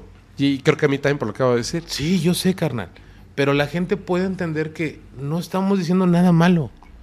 No estoy diciendo nada malo. O sea, Nos estamos preguntando, me estoy preguntando porque ya analizando todo lo que he vivido Ajá. o todo lo que he aprendido, dices, "Ay, o sea, no, no, no me puedo, no me puedo no cuestionar. Perdón, no me puedo no cuestionar. Claro. Si yo he visto mil y un cosas y he conocido tantas religiones, no me puedo no cuestionar, no me puedo no cuestionar, carnal. Claro. Sería torpe y es eso neta, ponga, tómalo como consejo raza. Cuestiónense. No a todos le digan que sí, no a todos le digan que no, ¿va? Cuestiónense, porque muchas veces cuestionándose van a encontrar la verdadera respuesta a todo lo que nos pone en duda, güey. Así es. Entonces, la neta, no estamos diciendo que sí o que no, simplemente estamos cuestionando algo que todo mundo lo ha hecho. Y gente que es creyente de hueso colorado y de la rodilla ensangrentada, igual se ha cuestionado en algún momento Claro. si está haciendo las cosas adecuadamente. Sí, es que ese es el tema. Si no lo estás haciendo bien, nadie te detuvo. Porque estaba el paradigma de tienes que pensar de esta manera sí o sí. No puedes insultar la idea, la memoria, el conocimiento de este supuesto Dios que dice el papá de mi papá de mi papá que nunca debió haber tenido hijos porque había celibato, pero es el papá de mi papá de mi papá Tiene hijos. que dice esto, ¿no? Ay, bueno. A ver, vamos a regresar a la santería porque de verdad me gustó mucho. Pero antes no acabaste de, de contar que, que viste con, con un con alguien de satanista, satanista, ¿verdad? Sí. que hicieron esto de, de montar, pero era un caballero. Estábamos, estábamos en su casa y ¿Tú sabes que él es satanista? ¿Es, Sí. es el hombre, señor? él es hombre, Ok, es hombre y es gay. ok. Va. Estábamos en su casa, nos juntábamos muchas veces ahí, en desde el barrio. Y teníamos cosas malas en la mesa. ¿Malas? Ah, ok, ya entiendo. Tenemos cosas, juegos duros ahí. Ajá. Va. Eh, sabían que era un lugar fuerte porque siempre había mucha gente. Y Ok. entre ellos había artistas conocidos. Me imagino. No me voy a ponchar, pero había artistas conocidos. Entró la policía y nos amagó a todos. No manches. Al lado de mí, eh, no sé, dos lugares al lado de mí, tiene un diablo sentado como el pensador. Siempre lo tiene ahí. El, pues, el- el de acá. Ajá. Pero es un diablo. Ajá. No es, no es la persona Sí, está desnuda. cruzada y acá. Ajá. Nunca le encontraron el rostro. ¿Cómo que nunca le encontraron el rostro? La de- policía se le paró enfrente y nunca le encontró el rostro. ¿Y quién es? ¿Y quién es? ¿Y quién es? Y él no veía lo que estábamos viendo nosotros. A ver, no, no entendí, no entendí, no entendí. En su cabeza era alguien. Él estaba viendo a alguien sentado ahí. Y era una estatua. Y era una estatua. ¿Y el policía veía a alguien ahí? ¿Y qué decía? Que no le veía la cara. Que diera la cara. ¿Y por qué no contestaba? Y esto y aquello. ¿Hablaba como si fuera una persona? ¿Mm? Él estaba viendo a alguien ahí sentado. ¿Pero era una estatua grande? ¿De tamaño humano? Humanoide. Y está en su sala. Su casa es un marranero, carnal. Y él está ponchado en feria. Ajá. Él está ponchado. Mi compa está ponchado en dinero. A lo cabrón. Ok. Pero ese es su... Ese es como que su, su castillito. Y el policía preguntaba, preguntaba, preguntaba y no sabía quién era eso que estaba. Que quién era estaba ahí, por qué no daba la cara y por qué no le contestaba y lo señalaba. ¿Y ustedes qué decían? Nada. Pero le tuvo miedo. Le tuvo mucho miedo. Él dio la orden de que salieran todos de esa casa. Y se salieron todos. Policías, No, incluyendo nosotros los... no. Ah, ¿solo los policías fueron? Y Y mi si- compa se cagaba de la risa. Se cagaba de la risa. ¿Qué les dijo? Se empezó a reír, se empezó a burlar. Él me dijo, tú estás tranquilo. Yo cuando quise pararme a responder, me dijo, tú cállate el hocico. Pues me calla. Sí, señor. Omite, nada más responde lo que están preguntando. Cállate el hocico, muerto. Sí. Oye, es que... os- Cállate el hocico. Oye, os- no mames, cállate el hocico. Te estoy diciendo que te calles el hocico. Dije, ay, bueno, está bien, ya se cagó. Le tengo respeto porque es mi amigo. Y le tengo respeto y miedo. Es de los pocos que te puedo decir, le tengo miedo a ese cabrón. Ok. De los pocos que te puedo decir, sí, le sí me tiemblan las chichis con ese vato. Pero, pero ahí no fue lo de lo de montar, ¿o sí? Ahí estaba presente. La persona. Pero tú viste cuando hicieron eso de montar, pero no a un ser humano. No, o sea, él podía hablar con él y se cagaba la risa con él y platicaba con él. Enfrente de nosotros. ¿Cómo que podía platicar con él? Sí. Él cotorreaba con esa, con ese ser Con esa deidad. a siempre. Como si estuviera, Como si presente, estuviera y viva. Ajá. Ajá. Y es que él decía, ah, bueno, es que es esto. Ah, bueno, tú vas a hacer esto. Tienes que hacer esto, ¿eh? Como ¿Quieres, si... ¿quieres, este, ¿Quieres empezar a que tu, tu música pegue machín? Haz esto, hijo. Por favor, tienes que hacer esto. Ok. ¿Te acuerdas de la señora que te dijo ta, ta, ta, ta, ta, ta, ta? Hazle caso. Hay un contrato el día ta, ta, ta, ta, ta. Hazlo. Sí. Pero es que ya le dije. Y van y le hacen caso a lo que dice. Y les va bien. Uh, uh, ¿Tú alguna vez le hiciste caso a algo que te dijera? Y Confía en ti. Me dijo, confía en ti.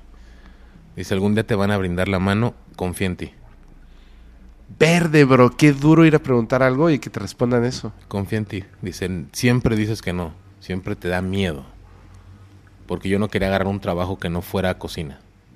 Mm, Yo no quería, dije, no, pues esto estudié y dice mi cabeza que esto estudié.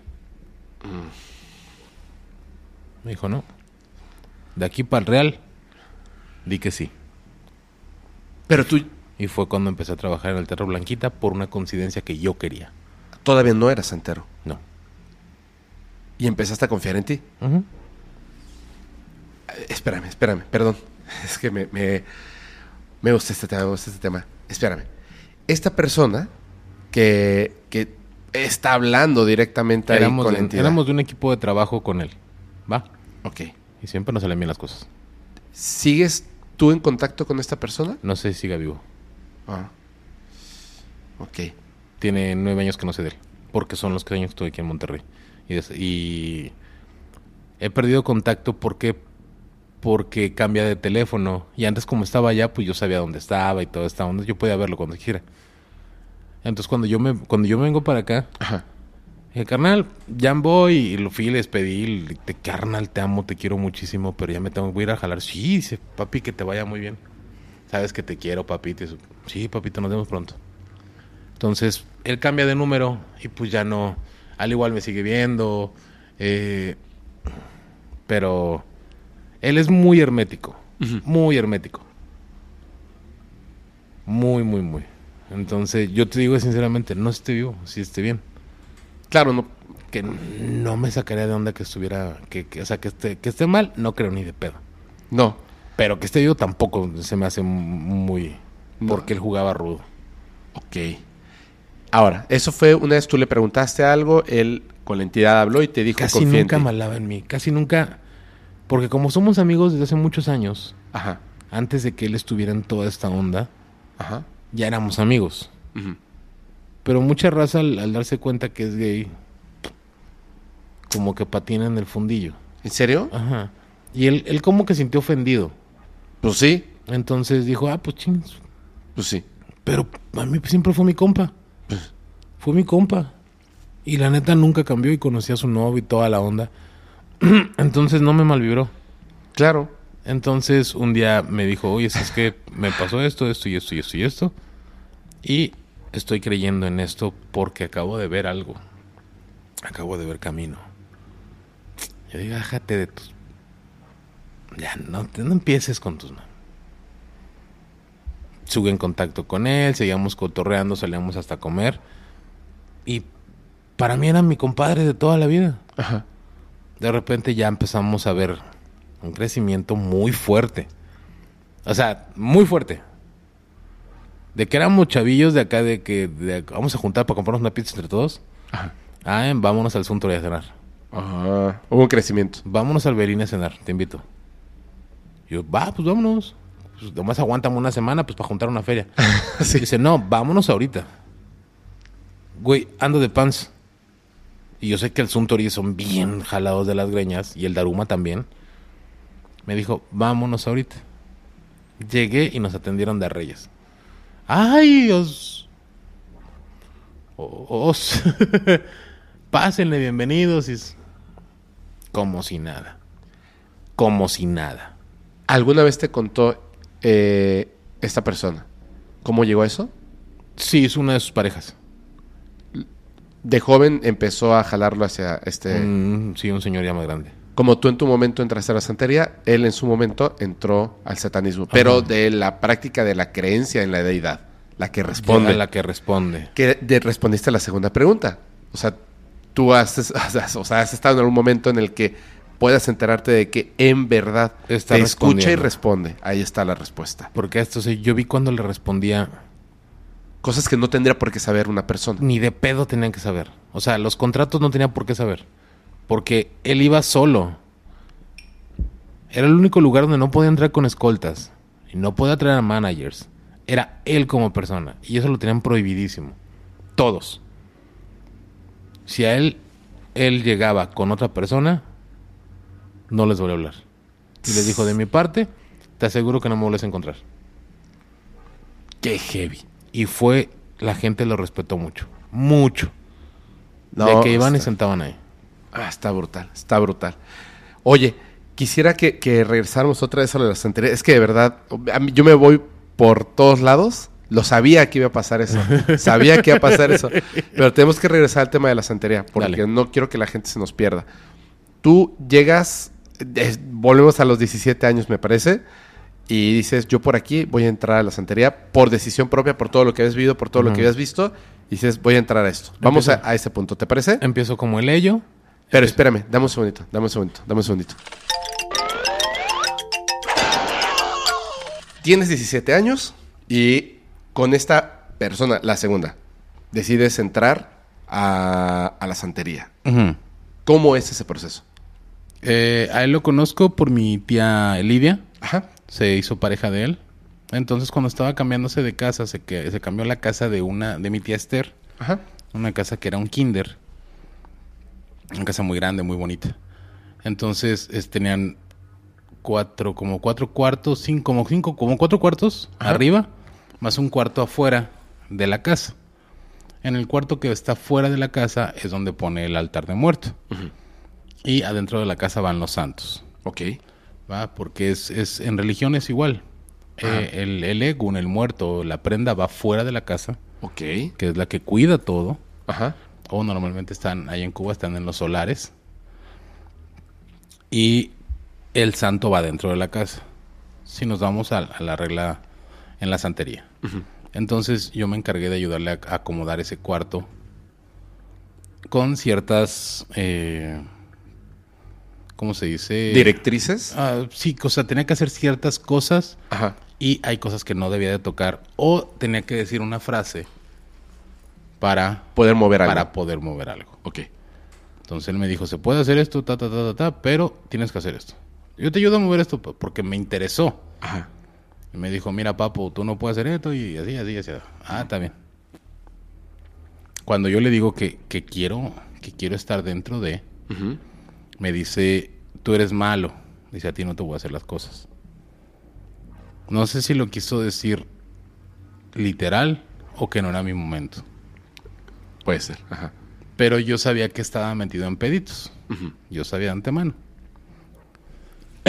Entonces dije, bueno, dejé atrás eso y de ahí empecé un tiempo de, de tranquilidad, o sea, como que de estarme ya mejor más quieto porque me mandó a hacer un baño, o sea, puedo estar dentro, pero no como yo quería estar, yo quería estar en el punto de él. Ajá.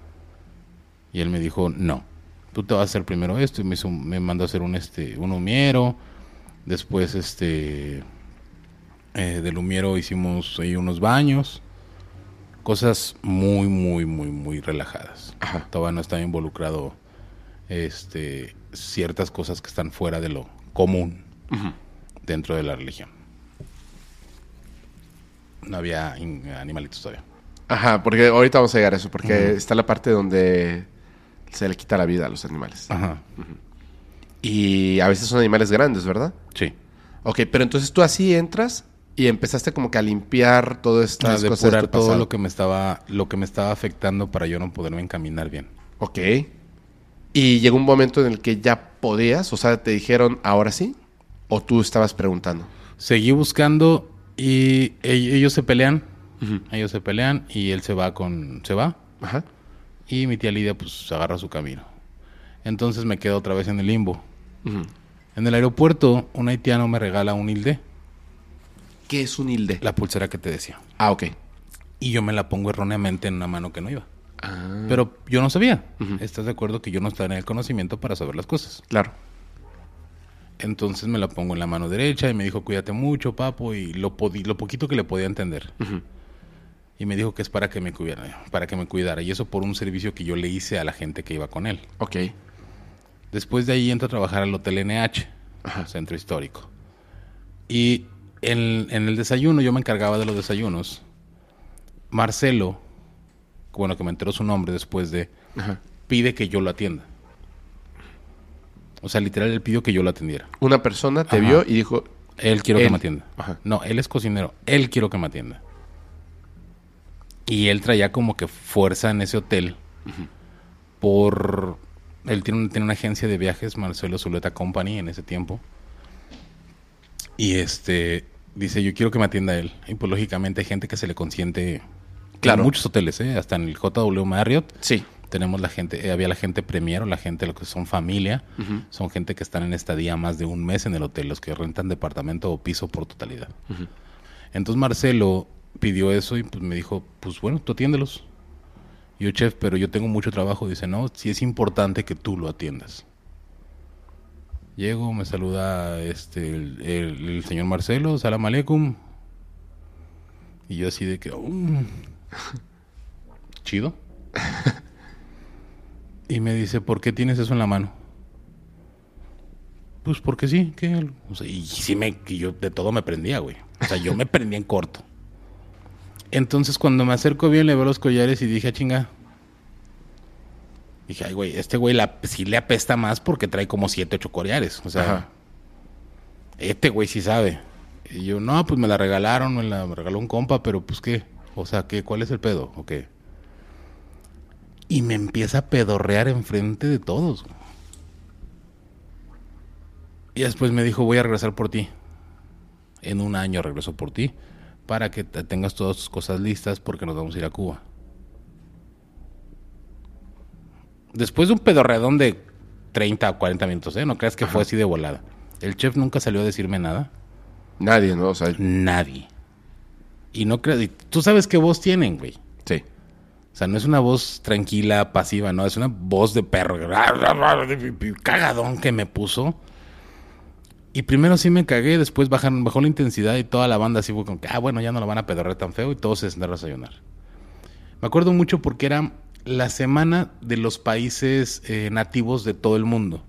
Y tuve gente de Brasil, tuve gente de la, de la selva de Brasil.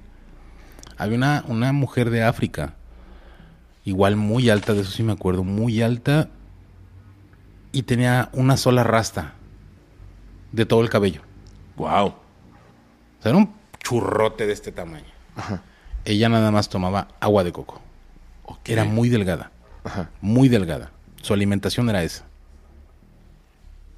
Teníamos gente de, digo, de Brasil, de África, eh, gente de México, Ok. de ahí de este Pero de los pueblos originarios, de los pueblos ¿no? originarios. Ajá. Teníamos gente también de Xochimilco, Ujú. un Xochimilca. ¿Y quién, quién los había reunido? El- la Secretaría de Turismo. Ah, ok. O sea, era un evento muy grande. Ajá. Era un evento muy grande. Ok. Y ese hotel tenía la cavidad para ese tipo de grupo. Ok. Y como que la especificación para, para ellos. Ajá. Aprendiendo de todo.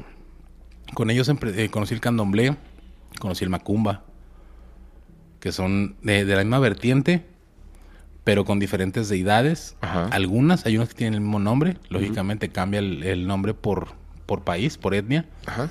Entendí, entendí que eh, las, conocía muchas deidades del candomblé Ajá.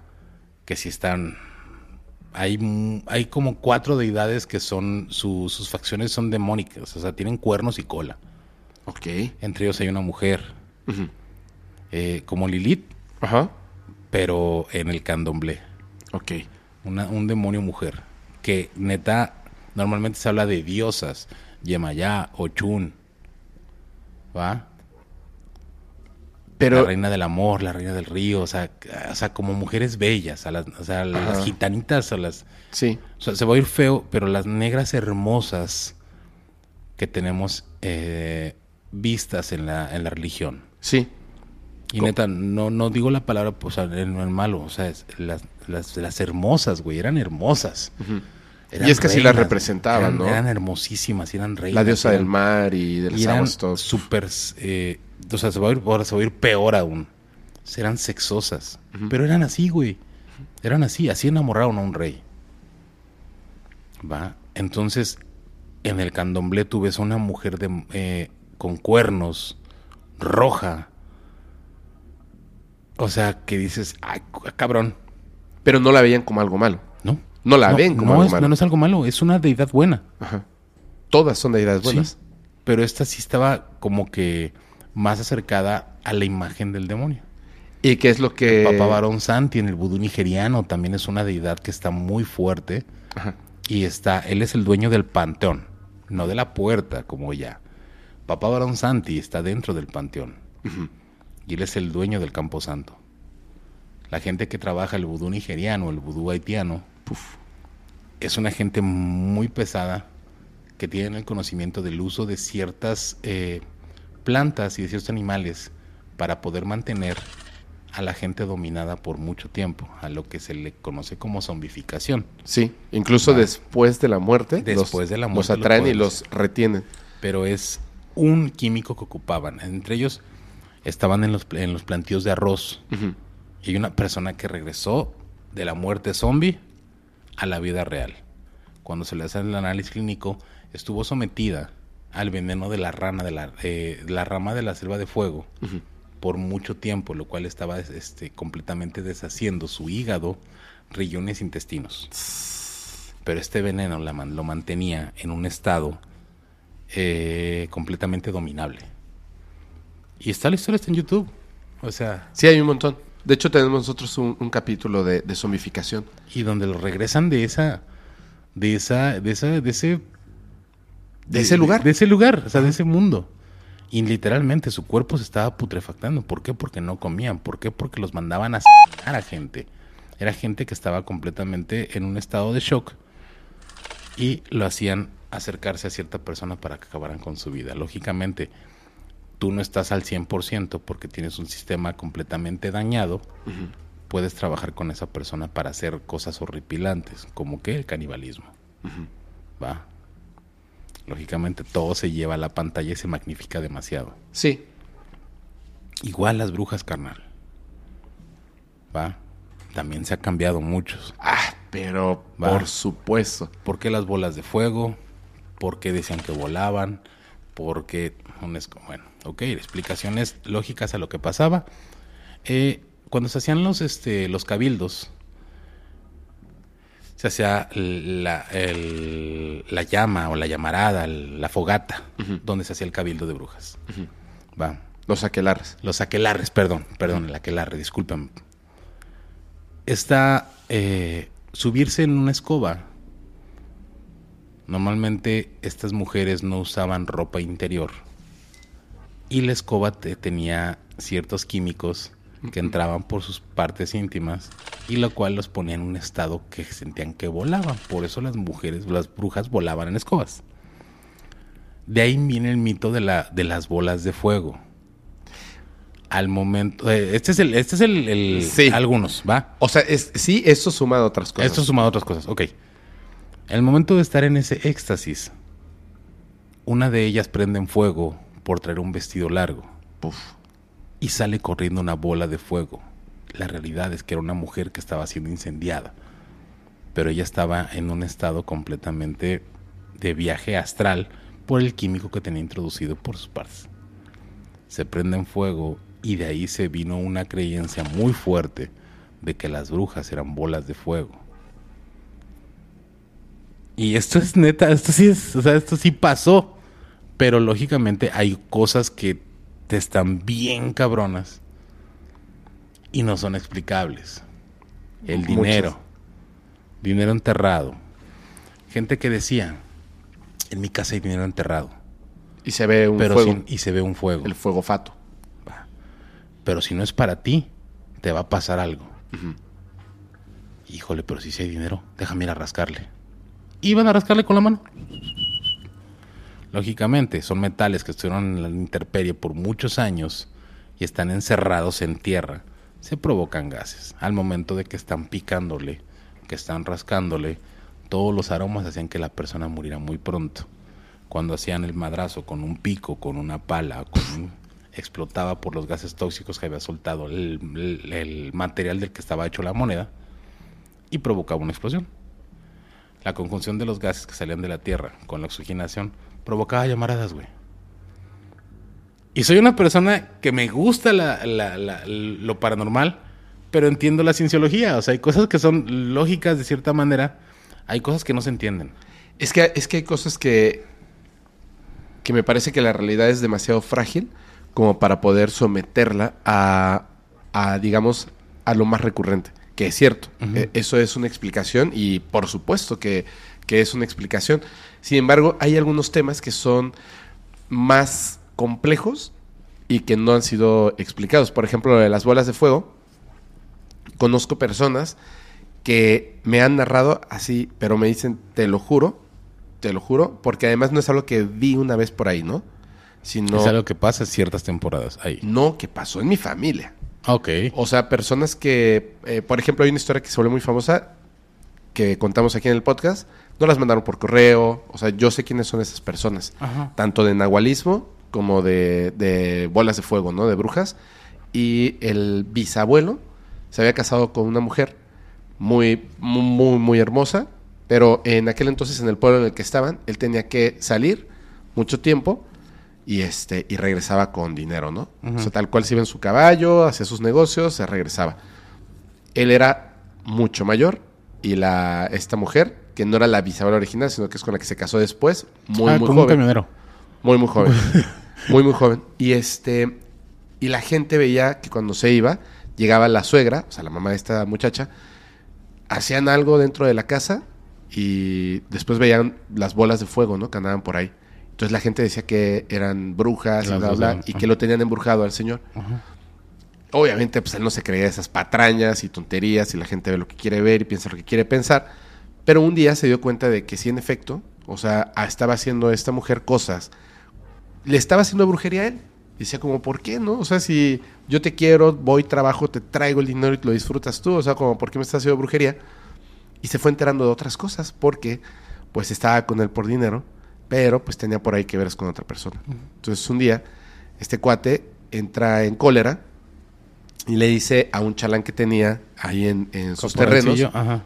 Le dice, oye, fíjate, voy a hacer lo siguiente. Eh, tú estate al pendiente. Yo voy a decirle, ya me voy, voy a preparar mis cosas. Mis viajes son de tres semanas, tres meses, etcétera. Me voy a ir lejos, lejos, lejos, lejos. Y luego voy a regresar. Y la voy a agarrar en el acto a ver si es cierto que es bruja la, la mendiga. Y pues eso hizo. El cuate este estuvo vigilando. Se fue. Se regresó y le dijo, ya se fueron así como bolas de fuego. ¿Cómo se van a convertir en bolas de fuego? Le dijo, pues yo vi. Y no es la primera vez que lo veo. Se desnudan, prenden un fuego, hacen, bailan, cantan la, su suegra y su esposa. Y después, así con el machete, se cortan brazos y piernas como si fueran suaves, como si no hubiese hueso. Eh, los, o sea, todo así como que hay un hoyo donde tiran los miembros y luego el cuerpo se convierte en fuego y se va. Y le dice, ¿dónde están esos brazos y esas piernas? Ahí. Entonces él fue y encuentra los brazos y piernas de su suegra y de su esposa. Traen un costal. Traen el costal, meten los brazos y las piernas, lo cierran y lo ponen en otro lugar. Y las bolas de fuego regresaban, pero no podían acceder a sus piernas y sus brazos. Entonces, al darse cuenta de que eran brujas, quema los brazos y las piernas. Y en el pueblo, hasta la fecha, están los avistamientos de bolas de fuego, que dicen que son brujas. ¿Me entiendes? Pero proviene de esa la historia. Obviamente la cuestión es esta. Dice, ya sabes cómo son las historias en familia. El bisabuelo se lo cuenta a sus hijos. Sí, sus todo- hijos. todo- sí, eh, el teléfono papá. es compuesto. Así es. Pero como que la historia nunca cambió. O sea, siempre fue la misma. Y es eso. Dice, ahora, ¿tú puedes creer o no creer en eso? Y yo dije, ok. ¿Sabes qué es lo más raro? Ah, Mi ah, abuelo... Déjame, déjame, te, te tengo un cuestionamiento. Dime, dime. Entiendo quitarse tres piezas, Dos pies, un brazo. ¿va? Ok. Tu mamá o tu hija pum, pollito, pierna, pierna, brazo, brazo. Y yo me puedo. Que aún que, que así te digo, es difícil, vato. O sea, darme en la madre solo, Ajá. en primera atinarle, no dar un madrazo en el hocico. Ajá. La basura, aquí pasa. Sí, no, sí, checan sí. porque hace un calor. No, no, pero- pero- Entonces, darte, darte uno para llegar a mutilarte es muy difícil. Las piernas, los gruesos son fuertísimos, De acuerdo.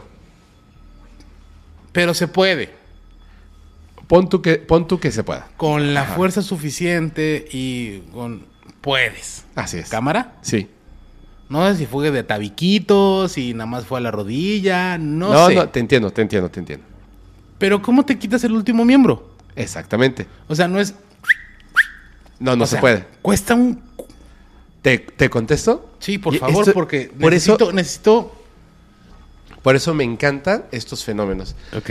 Es la parte más difícil de literal de, esta, de esto, porque es donde se puede formar fácilmente la negativa, la ridiculización. Y es cierto. Tú no puedes cortarte las piernas y los brazos así. Para empezar, porque como, de hecho, eh, Futurama tiene un chiste perfecto de eso. Cuando Bender se desarma, y luego se arma, pero solamente ves el brazo. Y al final abren la toma y este brazo está poniendo al otro. Pero ¿quién puso el primer brazo? Cuando está desarmado. Al revés. Entonces, chécate esto. Personas que han visto esto, y en mi familia, mi abuelo, me contó algo similar. Vio a una persona que se cortó los dos brazos y las dos piernas y después se convirtió en, un animal. Lo vio cuando estaba joven a los 17 años. Y le hice la misma pregunta. ¿Cómo te puedes cortar el, el último brazo? Y me dice, ojo, ojo con esto. Y es lo que, lo que siempre comentan. No estás hablando de un acto de la realidad. ¿Me entiendes? El separarse los brazos y las piernas, podría o no haber un, un elemento como un cuchillo o un machete, como lo que vio mi abuelo, o en este caso estas personas. ¿Cierto? Cuando cortas, es como si la realidad se afectara con el deseo de lo que vas a hacer. Ok. Se construye. Como pu- puede ser un toque y... Ajá. Y el último brazo se cae solo. Aunque suene raro. ¿Me entiendes? No era necesario. Es es súper raro. Fíjate. No estoy defendiendo que, que sea así. Va. Lo, lo que estoy diciendo es que esos fenómenos son tan extraños Demasiado. que caen en la irrealidad. ¿Sabes Claro. cómo se llama el primer capítulo del podcast? La irrealidad de los fenómenos paranormales. Ok. Porque me parece que todos, a menos que hayas vivido un evento paranormal, así de primera mano, la explicación nunca va a concordar con la realidad. Nunca. Estás hablando de otra cosa. Entonces, el efecto de lo que yo pienso esto, O sea, no era un desmembramiento sangriento. Simplemente No, no es. era un... Sí, o sea, como si fueras un, un G.I. Joe o un Jidacha que se le quitan las piezas. O sea, es me toco, pum, me toco, pum, me toco. O sea, es Pues sí. simplemente tocar. Con el hecho de tocar con ese embele, con ese embele en bobo, ya- es que ya lo estás, ya lo estás pensando otra vez como en la realidad. En la realidad, sí, lógicamente. pero no, no, no puedes medirlo de esa manera, te lo juro. Mira, yo sé que es bien difícil porque yo desprenderme del pensamiento racional me cuesta mucho trabajo. Solamente te estoy contando lo que, lo que cuentan, incluyendo a mi abuelo. Pero, pero, pero, aquí está la cuestión que es, me parece más importante. Fíjate esto. Chaneques que se roban niños. Chimón. Duendes que tratan de hacer a niños duendes. Sí, ¿Has escuchado eso? sí, sí, sí. Que se roban zapatos. Sí. Ajá. Que se roban niños, que desaparecen ante la vista, que pueden cargar, tú lo dijiste, una caja, tú lo dijiste, lo de la caja que pesaba como 5 Ujú. kilos y simplemente la movió. ¿Cómo es posible que un- una entidad que no tiene materia pueda mover algo que pesa? Que pesa. Ajá. No tiene sentido. ¿Me entiendes? Es como que la regla de la realidad no se aplica, pero yo creo que es otra cosa. Fíjate, yo creo que es otra cosa. Ojo con esto. A ver si me entiendes. Los fenómenos paranormales los interpretamos con lo que conocemos, con nuestros sentidos. No es eso lo que está pasando. Ok, te entiendo. Lógicamente, es como la realidad. Eh, es como, como lo que dicen de la Matrix, que al igual no somos lo que nosotros creemos ser, sino como nos han construido al base de los años. O sea, tú y yo nos vemos, yo te veo con un chaleco negro y una playera blanca, eh, piel blanca y así. Y al igual lo que, lo que en verdad estamos viendo son dos masas amorfas. Bueno, yo sí lo soy. Yo sí lo soy. Pero son dos masas amorfas haciendo blu, blu, blu, blu, blu, blu. O sea, ¿va? En una Exacto. Matrix, eso es lo que en realidad está pasando. Ajá. Y sin en cambio mis ojos, que han construido ya una persona, es lo que ven. Exactamente. A mí me dijeron, eso es un chaleco, eso es una playera, eso es un cabrón. Y también, Va.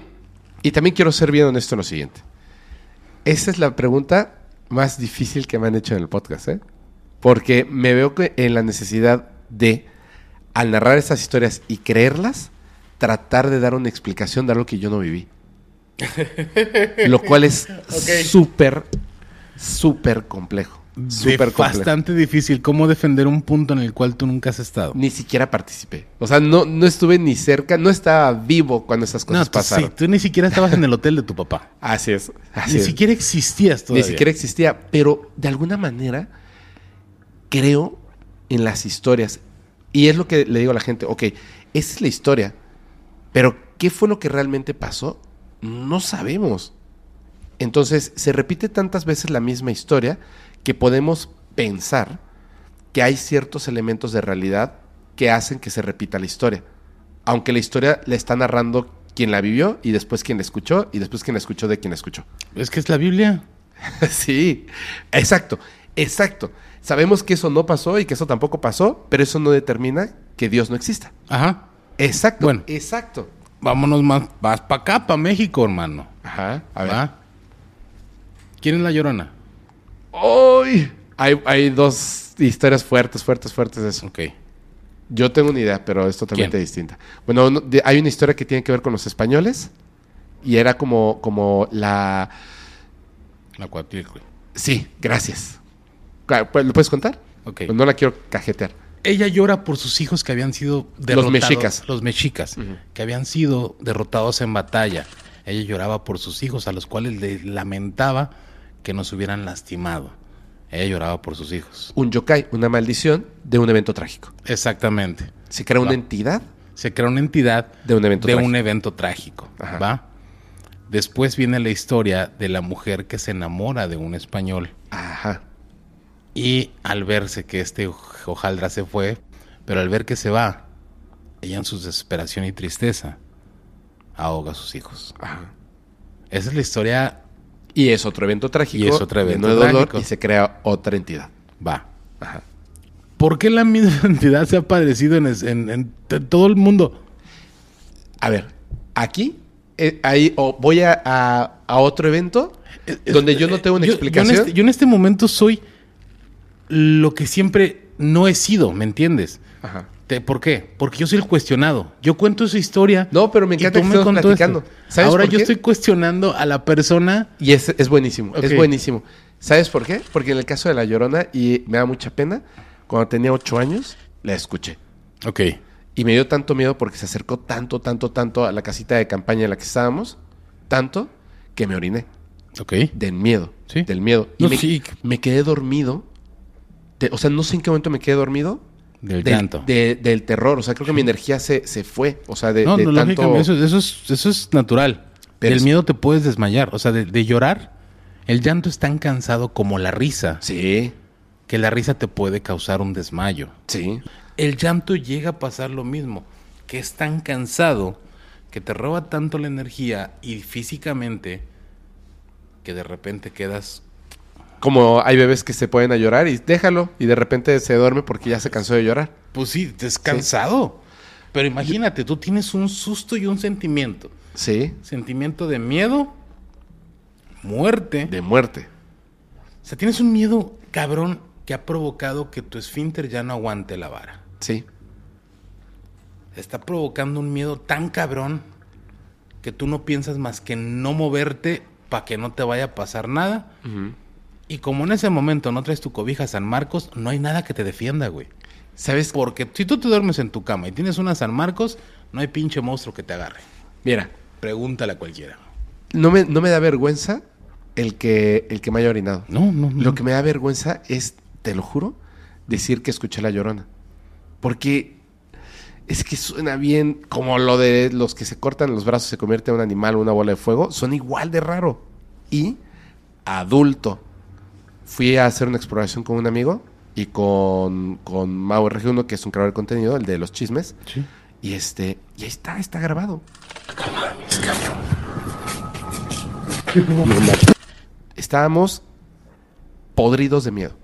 Tres adultos, que uno se dedica a la exploración urbana, pálidos, porque estábamos escuchando, bro, a la llorona. Y es, es como de, Güey, él Güey, no, no se, no, se, no se salió a grabar. No, lo grabamos, lo tenemos grabado en tres cámaras. Ok. El, el audio. Ajá. Pero- ah, pero no salieron. Estábamos eh, en un lugar en, en el Estado de México Ajá.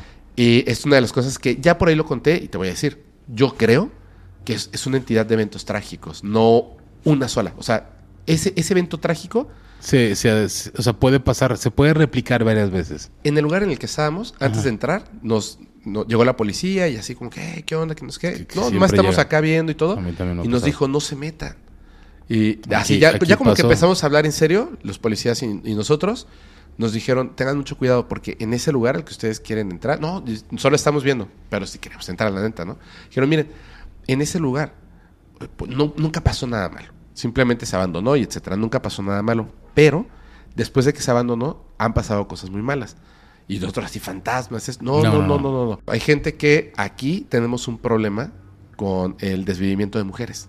Entonces lo que hacen es que van y las tiran allá adentro. Entonces hay, persona- hay personas que han entrado y luego han tenido que pedir ayuda a la policía porque ya se desmayaron, porque vieron algo, porque literalmente había un cuerpo, etcétera. Entonces no se metan, porque sí, seguramente van a ver algo o pueden encontrarse algo peor. Pero va a ser algo real. O sea, algo real. Algo real. Y de un, de un momento trágico, algo puede quedar ahí. Y algo horrible, además. y me han tocado- Que, tiene que ver con mujeres. Y pues ahí vamos y nos metimos. Y de hecho les pedimos que si nos podían cuidar. Se paró la patrulla. Bueno, el este, que no La quiero decir exactamente la Sí, unidad. la unidad. Se paró. Dijeron, aquí vamos a estar, ¿no? Cualquier cosa. Y se acostaron a dormir. como una pestañita de 20 minutos, media hora en lo que nosotros entrábamos. Y salimos asustadísimos. Bueno. Y los policías nos vieron y dijeron, Se los dije. se los dije. Los despertamos y fue así de... nos- desde que nos vieron, se los dije, se los dije. No, de No, de verdad. Váyanse ya, váyanse ya. Nos subimos en silencio al coche y lo primero que le dije yo a Mau, le dije, bro, necesito un refresco con azúcar. Me O sea, siento te, bajó te bajó la pálida macizo, güey. horrible. ¿Sabes por qué? Como que regresé a mi niño cuando escuchó a La Llorona, que no decía a mis hijos, solamente lloraba y gritaba horrible. Una voz de mujer y lo mismo que Pero se es un- escucha. no, es, no es un llanto de, ay, no, es un llanto horrible, es un grito Horrible. horrible, desgarrador. Horrible. Y te digo porque lo conozco, Ah, pues ahí está. Porque no es el ay mis hijos que todos, es un grito, un grito desgarrador de dolor. De dolor. Y es, están lastimando a alguien en este momento. Así es. Y el pedo es que se acerca a tus orejas Sí. cada vez más. Sí, exacto. Aunque nunca lo ves porque yo sí salí a buscarla, Híjole, man. el grito seguía en mi cabeza, el grito seguía grabado. Yo al igual lo escuché una vez, pero ese grito yo lo tenía en la cabeza buscándolo. Y No yo lo oía cada vez más cerca. Y era más agudo y más, o sea, más me daba, más me daba curiosidad. empre- Emprendía mi, mi búsqueda más pesada, pero yo cada vez la sentía aquí. Ya estaba aquí. Ya estaba aquí gritándome. Y era así ensordecedor el grito tan agudo y tan dolor. O sea, era de, de dolor, de un desgarre, de que algo le están haciendo en ese momento. Y ahora yo te pregunto lo siguiente. ¿Cómo puede una entidad sin pulmones gritar? No tengo la más remota idea. De la misma manera que se puede cortar un brazo. sin brazo. Exploraciones urbanas, tocaste ese punto en este momento. A ver. Banda, no lo hagan si no tienen la seguridad de dónde van a ir. Neta, es muy arriesgado. Por los vivos, sobre todo. Exactamente. A mí me tocó de las dos. Te la cuento. Venga. Mi canal se llama Camino a la Oscuridad. Ok. Lo dejé de hacer, ¿por qué? Porque ya estuvimos amedrentados fuertemente. Y aquí es peligroso. Ya fuimos golpeados y ya fuimos amedrentados. Va. La gente sabe que, la que me conoce sabe que ese programa duró poco. Ajá. Grabé alrededor de 15, 16 capítulos en los cuales puse en riesgo a mis compañeros y a mí. Me dicen, ok, aquí en un municipio cerca de, de- de Monterrey Hay uno que le dicen la casa de las brujas. Ajá. O la casa de los gritos. Ok. Amo, güey. Amo ver qué pedo. Pues para grabar no tenemos nada. Y ahí vamos de pinches metiches. Llegamos hasta la zona donde ya no hay pavimento. Y le digo a un vecino: Jefe, ¿me da chance de dejar mi carrito aquí? Me dijeron que aquí cerca está la casa, del, la casa de los gritos. Dice: Sí, está más para allá atrás. Tienes que meterte a la brecha. Dice: ¿Pero para qué vas a ir? No, es que soy creador de contenido y da, da, da. O sea, tú te avientas el choro más pesado para que te cuiden o que digan, bueno, por lo menos este puñeta sabe de que ando aquí. Ajá. Me dijo, nada más pues tengan mucho cuidado y porque la neta no está padre ir. Pa. Entonces agarro y ahí voy con el equipo de jale y vamos con nuestras camaritas, güey, acá de que, ay, a ver qué pedo. Y sí, pasé por dos quintas muy grandes, vigiladas con cámaras y toda la onda, cercadas y todo este pedo. Y llegamos a un tirado libre, a un, a un campo libre. De repente veo la casa de los gritos. Veo la casa de los gritos. Toda grafiteada, hecha cagada, sin cristales, pero está al centro. Si está toda la grama alta, todo el pasto alto, y exactamente donde está la casa de los gritos no hay pasto. Ok. Dices, ok, ahí no crece el pasto. No, está parejito. ¿Por qué? No sé. Nos vamos a meter. Le digo, aquí vamos a empezar el business, aquí vamos a grabar. Va, listo, sí, pum. Porque grabé parte del recorrido, pero no todo, porque no me gusta poncharme. Y decirle a la gente, estoy aquí en este momento, esta es la dirección. Porque la gente es de que, amos, güey. ¿Ya viste el video? Amos. Sí. No, güey, si yo me estoy arriesgando, ya no lo hagas, güey. Es para que no vayan ustedes. Es- no vayas, güey, no vayas, güey, no está chido. En cuanto meto la cámara a la casa, Ajá. hay dos personas con juguetes largos acostados en la entrada. Entonces, gracias a que estaban completamente dormidos, no nos escucharon. Yo entro con la cámara y con la GoPro y con una, una este, ¿Lámpara? no, una, un VR, no me acuerdo cómo se llama, está una Germin. ¿Qué de es ojo, eso? Una, una camarita, pero de ojo de, de ojo de este, 360? 360. Ajá. Y hago la toma y están uno de ese lado y uno de este lado en la, en la entrada principal, Ajá. dormidos en el suelo, y los dos traían juguetes largos. No. Entonces fue así de que, o sea, los huevos al cerebro en corto y es, vámonos, ya, vámonos ya. Y me dice mi compadre, Nak, me dice, ¿qué pedo, muertado? Yo, no haga ruido, güey, no haga ruido. Y agarra Javi, se da cuenta de lo que está pasando y apaga las luces y sale hecho la madre. Y le digo, carnal, de aquí hasta donde tope. Y no se paren, güey. No se paren. El pedo es que estábamos como a media hora del carro, güey. No, no manches. Entonces le digo, si ven movimiento, motos, si ven, este, oigan caballos, algo, tírense al suelo, enlódense, encuérense y escóndanse. Neta, nada que los haga delatar, o sea, porque era una oscuridad muy fuerte. Entonces, nada que delote, denote colores. O sea, en lo más oscuro, si, hay agua, porque estábamos sobre dos brechitas, dos este, pasitos de agua. Si oyen una moto, un carro o algo por el estilo, les digo un caballo, aviéntense al lodo, güey. Escóndanse. O sea, que no nos, no nos vean los colores, porque los, algunos colores se reflejaban. Entonces, neta, yo no quería. Dije, avienten toda la chingada y escóndanse donde puedan, porque la acabamos de cagar. La acabamos de cagar.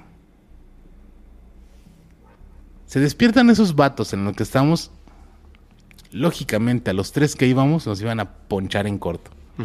En corto nos hubieran ponchado. Nos metimos a un, a un terreno abandonado, un deportivo, Ajá. y nos sacaron a palazos. ¿Esa misma noche? Un día antes, una, Ah. una semana antes.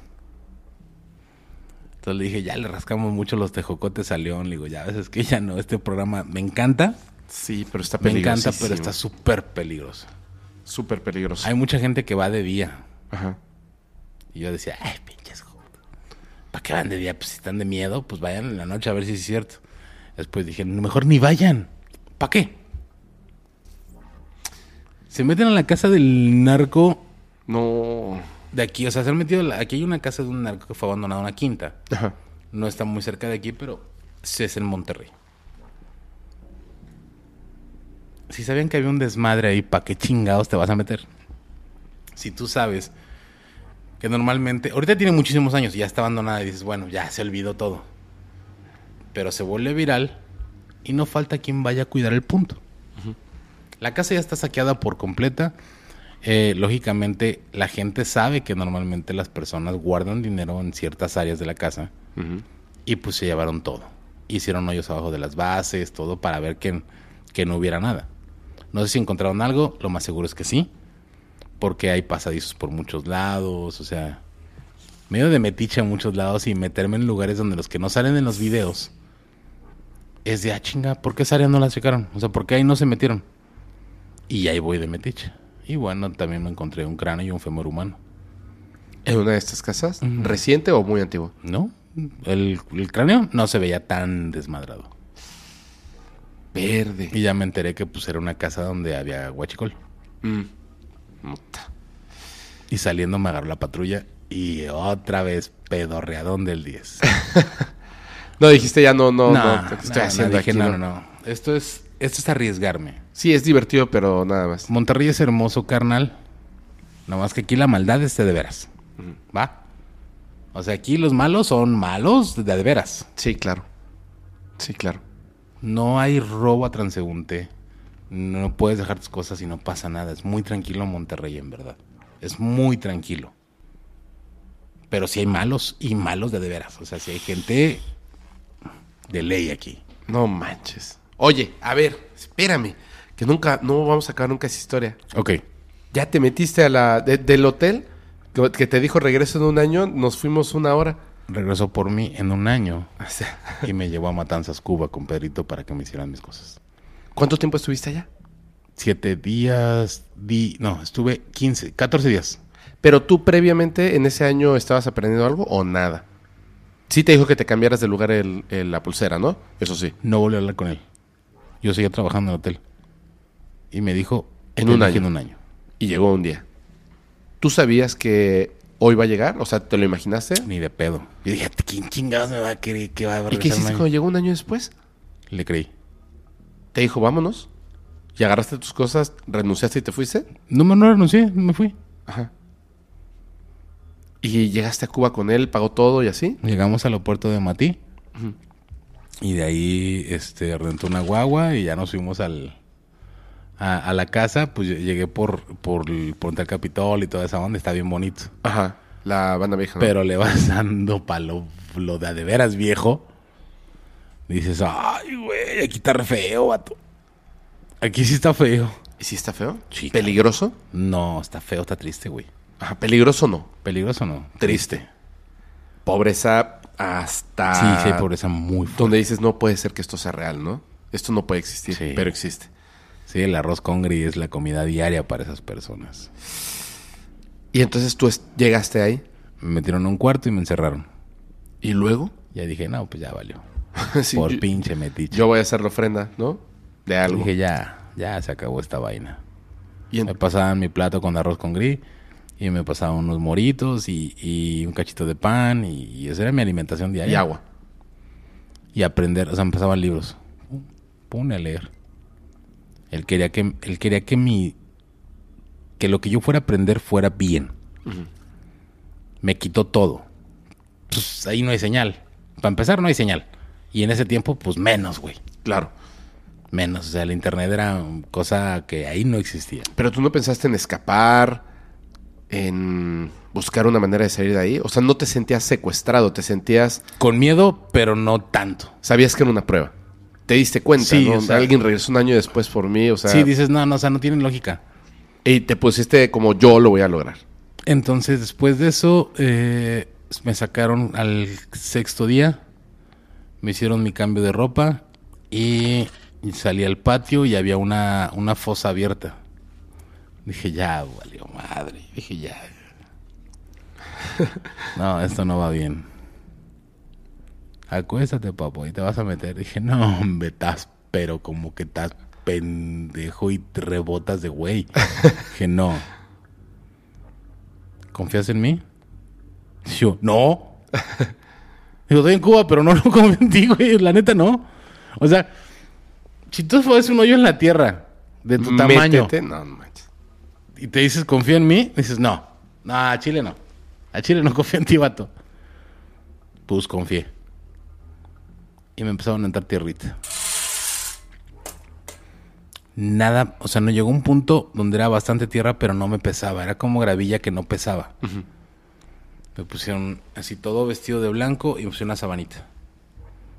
Me dijeron, no, pues aquí vas a dormir. Y yo, no, aquí vas a dormir, madres. Estás jodido, ¿cómo crees que voy a dormir? No, no, no, no, no, no, no, no, pero no te podía levantar. No me podía levantar. Y no era tanto peso en tierra.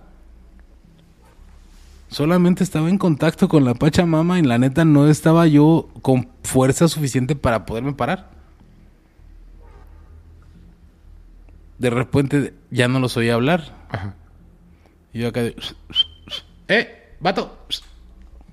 Ya no había nadie. Y empiezas a oír cómo rascan la tierra de adentro de la tierra, güey. No manches. Es lo más ojete que he vivido.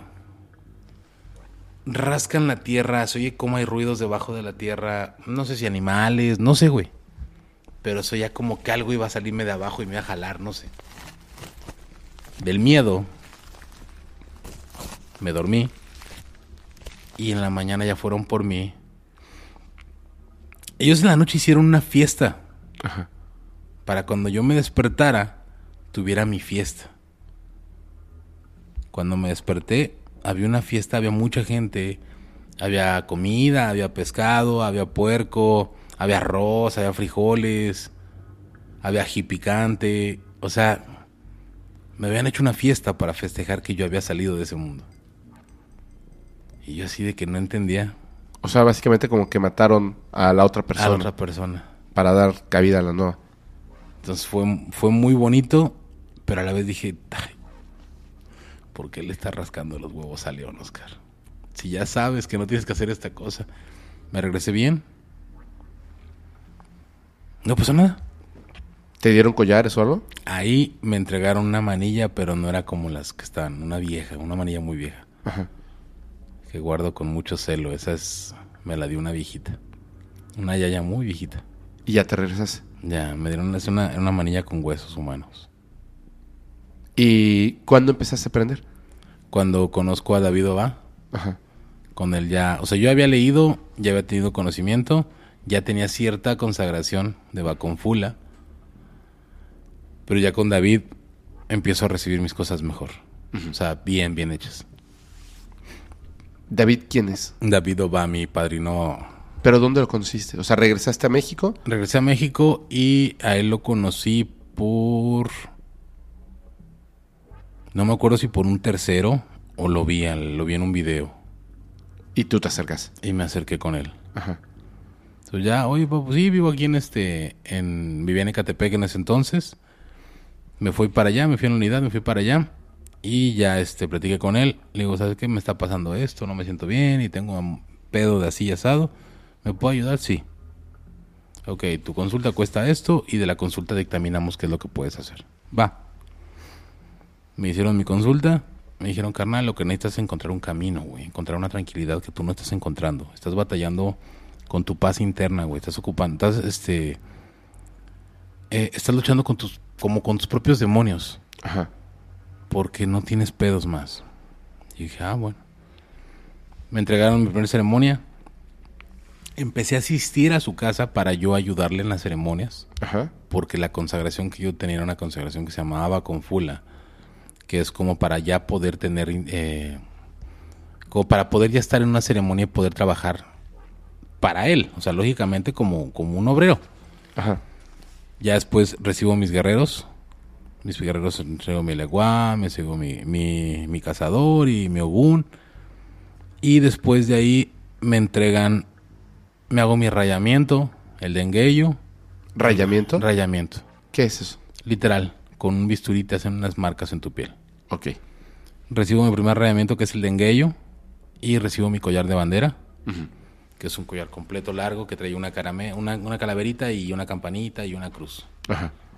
Cosas de, de- de dentro de la región. Y de ahí me entregan el de Tata 21 días después. Ya cuando me entregan eso, eh, hago mi primer prenda, que es mis siete rayos. Ajá. Y se hace el pacto que te había comentado en un principio, el de menga con menga, sangre con sangre, en el cual esa deidad trabaja conmigo. Espérate, espérate, espérate, espérate. ¿Tú estuviste cuando hicieron un, un menga? Cuando me cortaron la, la sangre, sí, cuando me cortaron las manos para... Parte de, mi man- de mis manos me hicieron heridas. ¿Les dieron Para- qué? O sea, te Eh, cortaron me cortaron. para que tú dejaras tu sangre ahí. Ajá. Y para que esta deidad trabajara conmigo. Pero había también un cráneo, había también un Estaba la osamenta de, ¿De quién? de ese, de esa persona. Que es la que está conmigo todavía. Que da permiso antes de fallecer. No. Tú lo vas a... Este... ¿Cómo se dice? ¿Exhumar el cuerpo? No le preguntas. Se pregunta con los chamalongos. Frente a ta tumba. Ok. Y dicen, esta persona está dando su permiso. Y cuentas chamalongo y preguntas qué es lo que... Tú estás cheche va cheche para caminar con el emejado que se llama Oscar Manuel Galván Serrano. Pum, se tira el chamalongo. No. Ah, bueno, cambias de tumba. No. ¿Tumba por tumba? Y tumbas viejas. Viejas. Y Al si una dice que sí, Es la que puedes extirpar. ¿Y tú lo tienes que hacer o lo, lo hacen ellos? O Tú lo sacas. no manches. Esa es la de a de veras. Wow. Esa es la de veras. Y entonces hacen todo este ritual. De ahí se saca el fémur y el cráneo. Y o la osamenta completa dependiendo. ¿Es por lo que representa el fémur y el cráneo? El Sí. fémur es el hueso más El grande hueso de... más grande del cuerpo y la fuerza de. Y la cabeza es el templo donde existe una deidad que se llama Obatala. Que es el como... rey de la cabeza. Ok. Y te los llevas. Y te los llevas. Los colocan en este caso. En- dependiendo qué, de- eh, qué deidad Ajá. haya contestado, es diferente la prenda que tú vas a recibir y de repente, eh, de re- eh, perdón, y también depende de la casa santoral de donde tú vengas. Ok. ¿Y tú hacia qué santo estás? Soy hijo de siete rayos, hijo de Changó, Changó. Santa Bárbara bendita, Ok. en el palo, En el Palo Mayombe. ajá. Aparte soy osainista, ¿Eso qué es? ok, igual, esa viene, Osai no tiene padre ni madre, nace de la tierra. Ajá. Los osainistas son los, los, los brujos que conocen del, el, el manejo de las hierbas Ajá. y de los animales. Claro, la tierra. ¿Tú crees que era... ¿Cómo se llama? ¿Osaina? Osain, Osain. ajá. Lo que estabas escuchando cuando estabas enterrado. que me estaba jalando. ¿Alguna vez lo has pensado? Es la única deidad que nace de ahí. Por eso es como una... Como... Como un guiño. Como un, ajá, como con... ¡Ey, carnal! Esa, y en el santo, soy hijo de Agayú. O sea, en las tres estás involucrado. Ajá. ¿Puedes hacer eso? Sí. Ok. Sí, sí, sí, sí. Es el yin yang. Ahora, Es la armonía entre lo oscuro y lo claro, si lo quieres ver así. Que para acá nada más es una armonía, carnal, entre el muerto y el santo. a ver, a ver, a ver, a ver. Pero entonces, o sea, ¿tú te consideras a ti mismo, además de, de- de ser parte de la religión, brujo? Porque brujo tiene, ya sabes, o sea, tienes etiqueta así de Merlín, bruja, Ajá. este, la, la señora mala. No, no, no, no, No. no. O sea, estoy hablando de personas de poder que tienen conocimiento y que pueden hacer ciertas cosas que tienen que ver con la magia o esa otra realidad de alguna manera u otra. ¿Tú te consideras brujo? Puedo, sí, Sí. ¿Has hablado con alguna de esas entidades? sí, Físicamente, sí. ¿las has visto prese- presentes? O sea, aparte de escucharlas. Y las he topado de frente cara a cara. Ok, ¿cómo son? Ok. Desde el ser que no entiende por qué él te... O sea, por qué yo la puedo escuchar. Ajá. Y esto es muy notorio cuando estás dormido y de repente tu sueño se vuelve oscuro. Ajá. De la nada tu sueño se vuelve oscuro, se vuelve tétrico. Y ya cuando, para cuando tú te das cuenta, ya todo cambió de contexto. O sea, la luz que había de repente se hizo oscuridad. y de repente te dan, empiezan a dar delirios de se- persecución o te empieza a sacar de onda. Hay sueños muy feos. Sí. Están ya ahí. Ya ahí. Ya están ahí. Ah, Ya están ahí. Ya estos seres que siempre han estado dentro de cualquier lugar ya están siéndose presentes. o sea, sí se comunican a través de los sueños. Sí. Se hacen presentes. El pedo es que muchos, o lo bonito es que muchos los ven hasta ese momento. Ajá. En el sueño te despiertas y ya. Lo feo es despertarte y que estén enfrente de ti. Eso sí está feo. Que tú has visto. Eso es lo que me ha tocado. Espera. Son, son santos, pero tienen como una naturaleza terrorífica. Estos son muertos. Muertos. Y tienen una naturaleza terrorífica. Sí, horrible. Por- Porque no entienden qué es lo que están. Esos son los que me ha tocado ver Ajá. y con los que me ha tocado platicar o platicar en santa paz, o sea, más de pedir que algo, el muerto que trabaja para conmigo, que es con el que yo he trabajado con esta, este, esta deidad, que es- este, no, perdón, este Egun que sacamos de la tumba, Ajá. él sí trabaja conmigo. A los que me ha tocado ver, son a los que están en todos lados. Pero no son malos, simplemente tienen una naturaleza de muerte, de oscuridad. Porque No ahí saben, están. no saben qué es lo que pasó, pero se dan cuenta que alguien los puede ver. ¿Y qué te dicen? No, no pueden hablar, no hablan, solamente te ven. Pero, ¿has visto esa mirada de miedo de, de te quiero decir algo así como que, o sea, que no entienden qué pedo, no entienden qué pasó? Ajá. Tú en el estado, en el estado más profundo de sueño, eres susceptible a muchas cosas. Sí.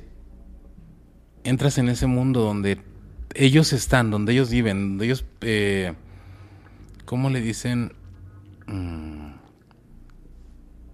Que están como atorados Como ahí. un purgatorio. Sí. El limbo, ¿no? El limbo. Y de repente ven una luz. Que en este caso es la persona que está dormida. Y no estoy diciendo que yo sea luz. O sea, hay mucha gente que entra en, ese, en, entre, en este estado tan profundo de sueño. Y los empiezo, los empiezo a escuchar y a ver. Y a mí me cambia el, el- el- el rol completamente de mi sueño a llegar a un sueño oscuro. Ajá. Un sueño de persecución, un sueño de... Entonces yo ya entendí que en ese momento ya están siendo presentes en mi casa. Y no en mi casa, en cualquier casa, pero ya, ya hay alguien ahí. Ya hay una persona ahí. Ya hay una, ya hay un muerto ahí que está buscando el por qué yo sí la puedo escuchar y ver. El pedo ha sido cuando yo he despertado, Y ahí están. ahí han estado. Y el pedo es que están de frente así como que queriéndome decir que, o sea, sácame de aquí. No entiendo por qué estoy aquí. Y hay niños, hay mujeres, hay hombres, o sea, no es como que el... Alguna vez hasta oí que, que he cagado que no nada más hay fantasmas niños, mujeres o, o viejitos. O sea, porque no hay una persona con alguna enfermedad. Si, to- si hemos, si ha fallecido gente de todo género o porque una persona de, o sea, de un- preferencias diferentes. ¿Por qué no, no hay un fantasma así? ¿Por qué? O sea, no, no, no entiendo, o sea, no entiendo. Y acá sí están todos, o sea, si hay mujeres, si hay niños, si hay hombres, si hay mujeres, o sea, Hay si hay diversidad. Ajá. O Pues sea, es, es lo están que es, completamente perdidos en el limbo. No entienden por qué se fueron. Y los que más sufren son las personas chiquitas. Son de que no encuentran paz. Porque hay muchos que no estaban eh, en el momento de que se fueran. Ajá. Fue una pérdida por ciertas cosas o motivos en la vida terrenal que les arrancaron esa misma. Gente que, que he visto lastimada del cuello. Cosas que dices, güey, es horrible. O sea, sí es... Verlos no está tan chido. Ellos no saben que están ahí. No. Solamente- Solamente quieren respuesta. Les llama la atención algo y que Una, luz que no está, más- una Ah, luz que no está, que no existe en su, en su mundo, en su, en su área, no existe. Y de repente ven luz, se acercan a ella, piensan que es la salida a, al descanso, a lo que sea, pero no quieren salir de ahí. ¿Y se les puede ayudar? Sí, sí, sí, sí. Literalmente poniéndoles una luz. Sí. Entre sí otras puedes cosas, dar ¿no? una luz. Oye, pero aparte de eso, las entidades, los santos, ¿a eso los has visto? No, Ni escuchado, no has hablado No. con ellos. Con, no, con el muerto que trabajo, sí. Con el muerto sí. Con un santo como tal, como una deidad, por eso digo que es muy difícil. ¿El muerto sabe que está muerto y que trabaja contigo? Sí, Está consciente. sí. O sea, no está en ese limbo. No, está en un trono. Ok. Él es mi rey, él es mi, mi todo, mi estandarte de fuerza, mi tranquilidad y mi estabilidad. ¿Lo alimentas? En el momento que yo me tenga que ir, voy a estar ahí. ¿Lo alimentas? Sí, ¿Cómo? pollón y paloma. ¿Físicamente? Sí. ¿Y lo come? No, físicamente no. O sea, ¿cómo está eso entonces? ¿O no se puede decir o algo así? No sé, güey. A ver, dilo si... No y- sé y- por tu, por tu gente, güey. Porque no sé qué tan... ¿Es donde desviven animales? Sí. Ah, ok, no, mejor no. Ok, Sí, yo, yo sé, yo sé eso. ok. Sí, ay, Sí, pasa. Pasa y ni siquiera la estamos tocando. ok. Este... Te lo dije. Te lo dije. Oye, este... A ver, espérame. Es que te tengo que contar una cosa. Te tengo que contar una cosa. Porque yo no, yo no estaba acercado tanto a alguien que, que realmente sepa. O sea, como que más o menos por ahí saben, o están iniciando, etcétera. Entonces, yo no sé si esa, eso que vi, que experimenté, si fue o, o- o fue otra cosa.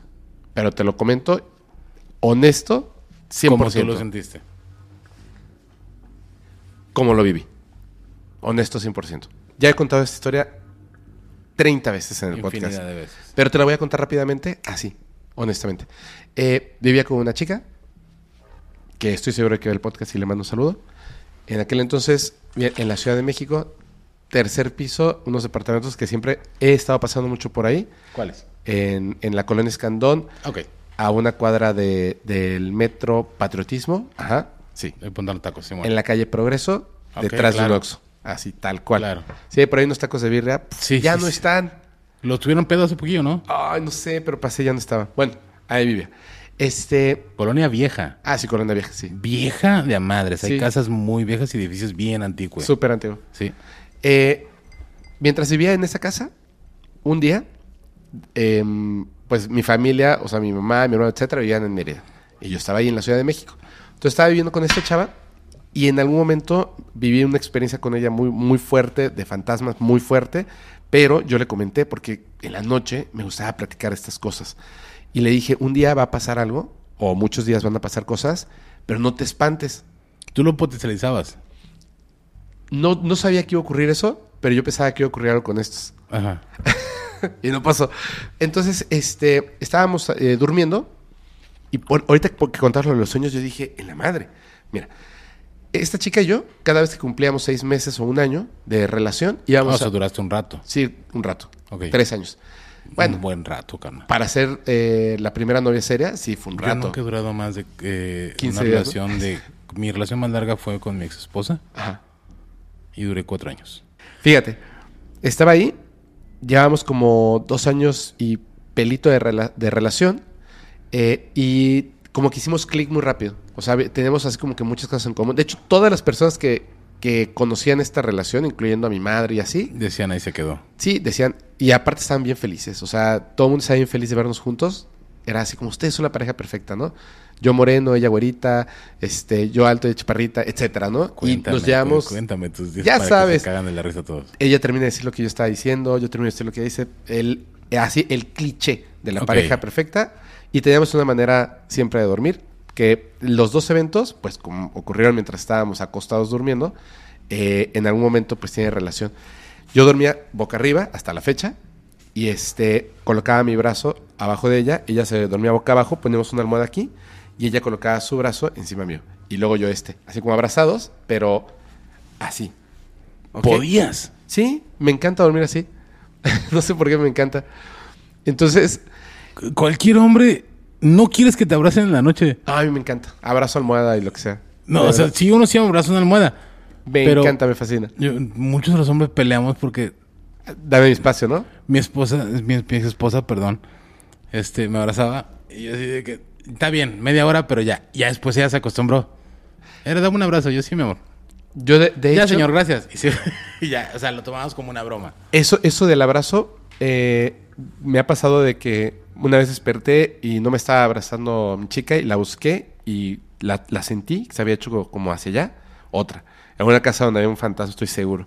Y de repente me volteo así como para jalarla, para que me abrace. Me está dando la espalda y ya no la jalé porque pensé que su hijo, que eh, vivíamos dos, tres, está, se había subido a la cama y le estaba abrazando porque vi la piernita con el tenis chiquitito y el bracito. O sea, no le vi la cara, pero pues estaba, estaban acurrucados. Y yo dije, ah, no, pues vino, estaba chiquito. Y dije, seguramente vino, tuvo una pesadilla o algo y se acostó a dormir. Y ya, entonces yo me dormí solo. Porque siempre es así, imagínate, de que no estamos abrazados y le estaba hablando. Y al día siguiente descubrí que no había, este, o sea, su hijo había dormido en su cuarto toda la noche, pero no le gustaba que, que durmiera con nosotros o que se subiera a la cama, porque decía que tenía que aprender, pues, a ser independiente, ¿no? Lo cual está chido, a mí así me educaron. Como pasa esto, pasa esto. Con esta eh, chica estábamos dormidos así y había un restaurante al que siempre íbamos, un restaurante brasileño, cada seis meses, un año.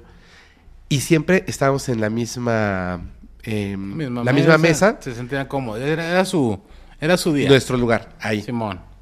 En ese lugar yo soñaba, eh, o sea, en el sueño no, no fuimos, yo soñé que estábamos ahí celebrando un aniversario, Ok. estábamos sentados así frente a frente y yo la notaba rara. Algo estaba diciendo, pero yo la notaba rara. Y de repente sonaba el celular, me llegaba un mensaje de texto, o sea, en aquella época, un SMS, y sacaba mi celular, pero en lugar de levantarlo así, lo veía aquí abajito, como para que solamente yo lo viera, y era un mensaje de texto que ella me había mandado desde su celular y decía, bebé, ten cuidado, esa persona con la que estás no soy yo.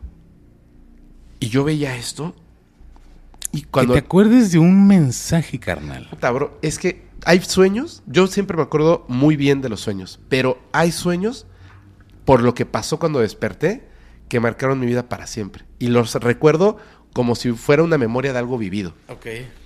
Veo el mensaje, levanto la vista y ella estaba con una sonrisa macabra horrible. Y yo me quedé así, guardé el teléfono. Como, o sea, tú de que estabas viéndote el, la salaria de los tompiates, Ajá. regresas la vista a ella y ya se da cuenta eso Que, yo ya, sabía. que ya sabes que no es el Así amor es. de tu vida. Así es. Y en ese momento se levanta, me dice, voy al baño, se retira y yo noté algo raro en la silla, me asomo y el cojín lo había orinado.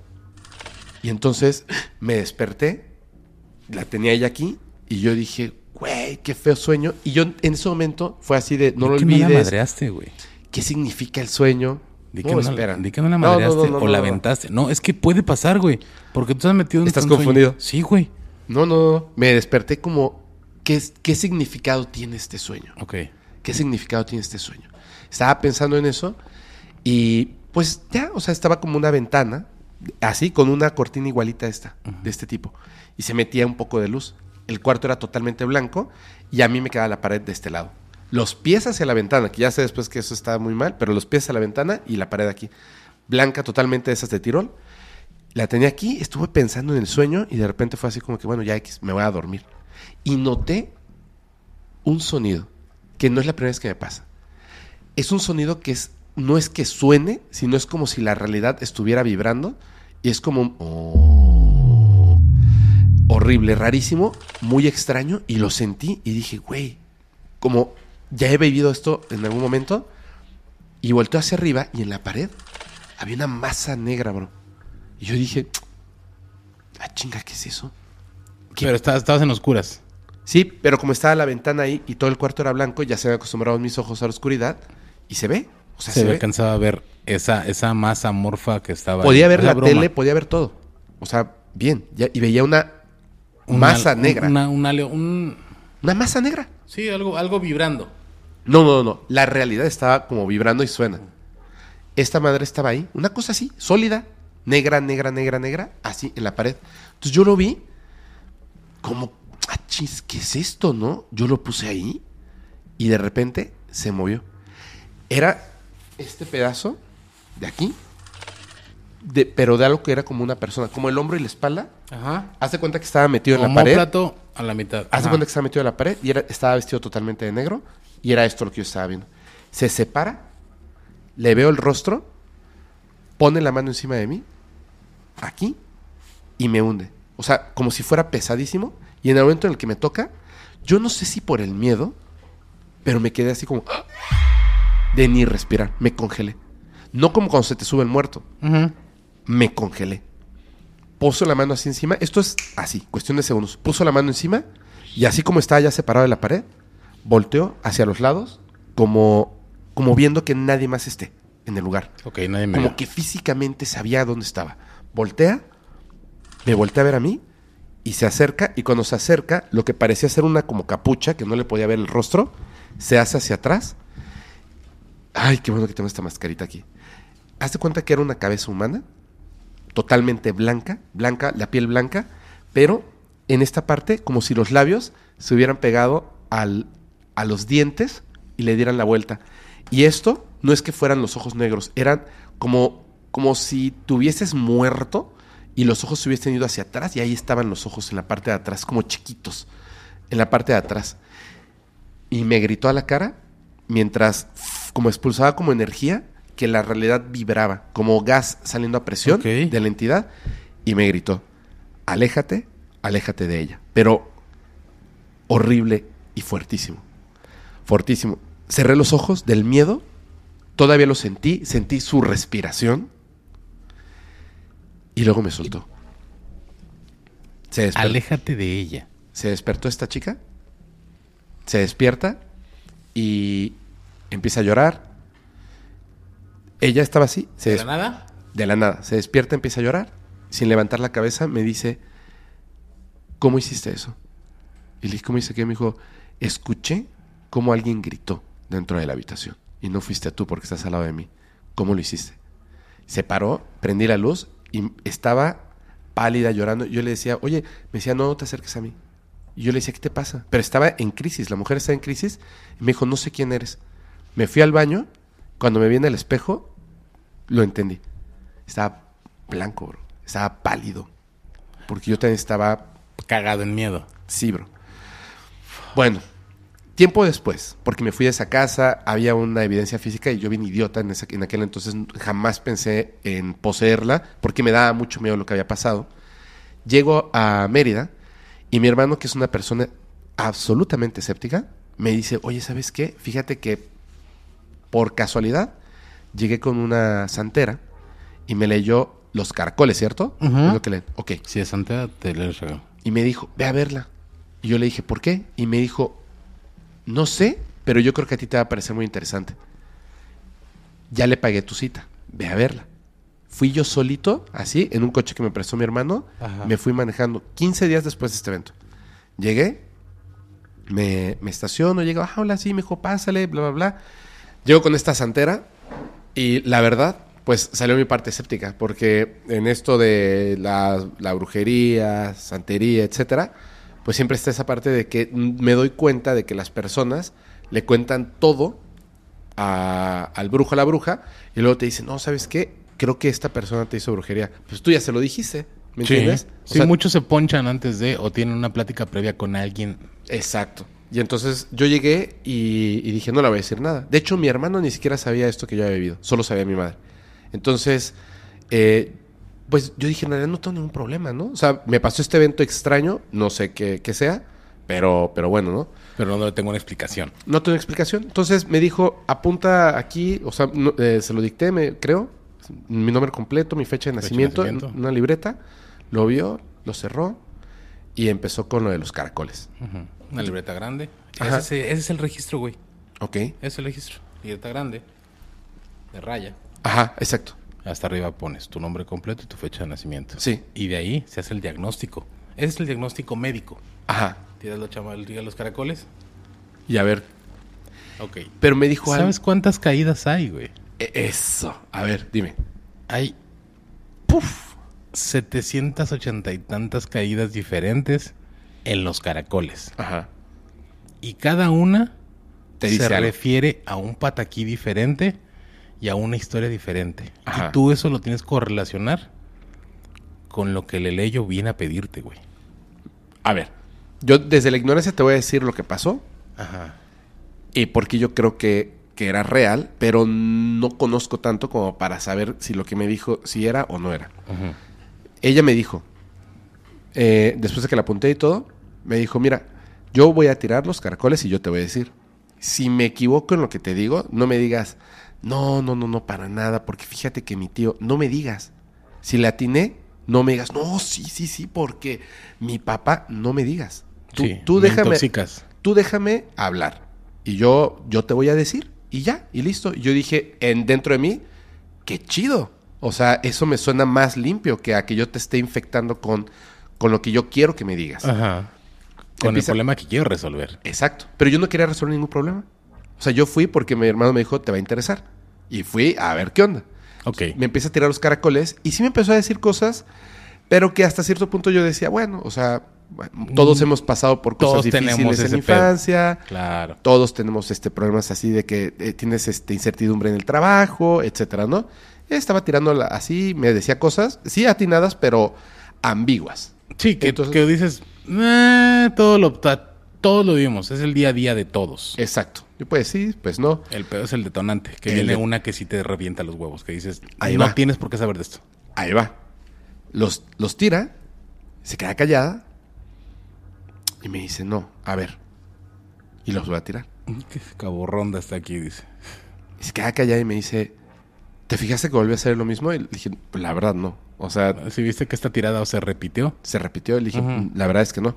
Y me dijo, mira, te voy a decir algo porque los tiré una segunda vez porque no creo que esto pueda ser. Pero te voy a decir lo que dice y tú sabrás si sí o si no. Y le dije, ok, adelante.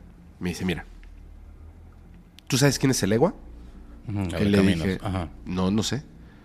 Y ella tenía un tatuaje de un, de un codo. Y me dice, es, este es el Egua. Y yo le dije, ok. Y me dijo, pero, o sea, es una, es una representación, o sea, esto no es el Egua. Y este es el Egua. Pero ese tampoco es. El Egua es un santo. Y me dijo, es representado como un niño, Sí. pero no siempre es un niño. No. Puede ser un viejo o puede ser un coco. Es un viejo. Ajá, porque lo que me enseñaron era un coco. Que tiene, los ojos son unos eh, caracolitos, ¿no? Y me dijo, esas son las representaciones, pero se le conoce como un niño, pero puede ser un, un viejo, que además, a veces, por eso es que está la representación del niño, es como la figura paterna del niño, y es el niño. Tú tienes un problema con tu papá. Desde muy chiquito, él está ahí, pero para ti no es tu papá, pero sí es. Y tú has sentido que no has tenido papá, pero no has extrañado la figura paterna. Y eso es cierto. Y yo le dije, ajá. Y me dijo, ¿sabes por qué nunca has tenido la, la sensación de que te hace falta un padre? No. Me dijo, porque el Egua algo vio en ti. Y él decidió tomarse como la figura paterna contigo. Me dijo, ¿y tú sabes que él siempre está ahí?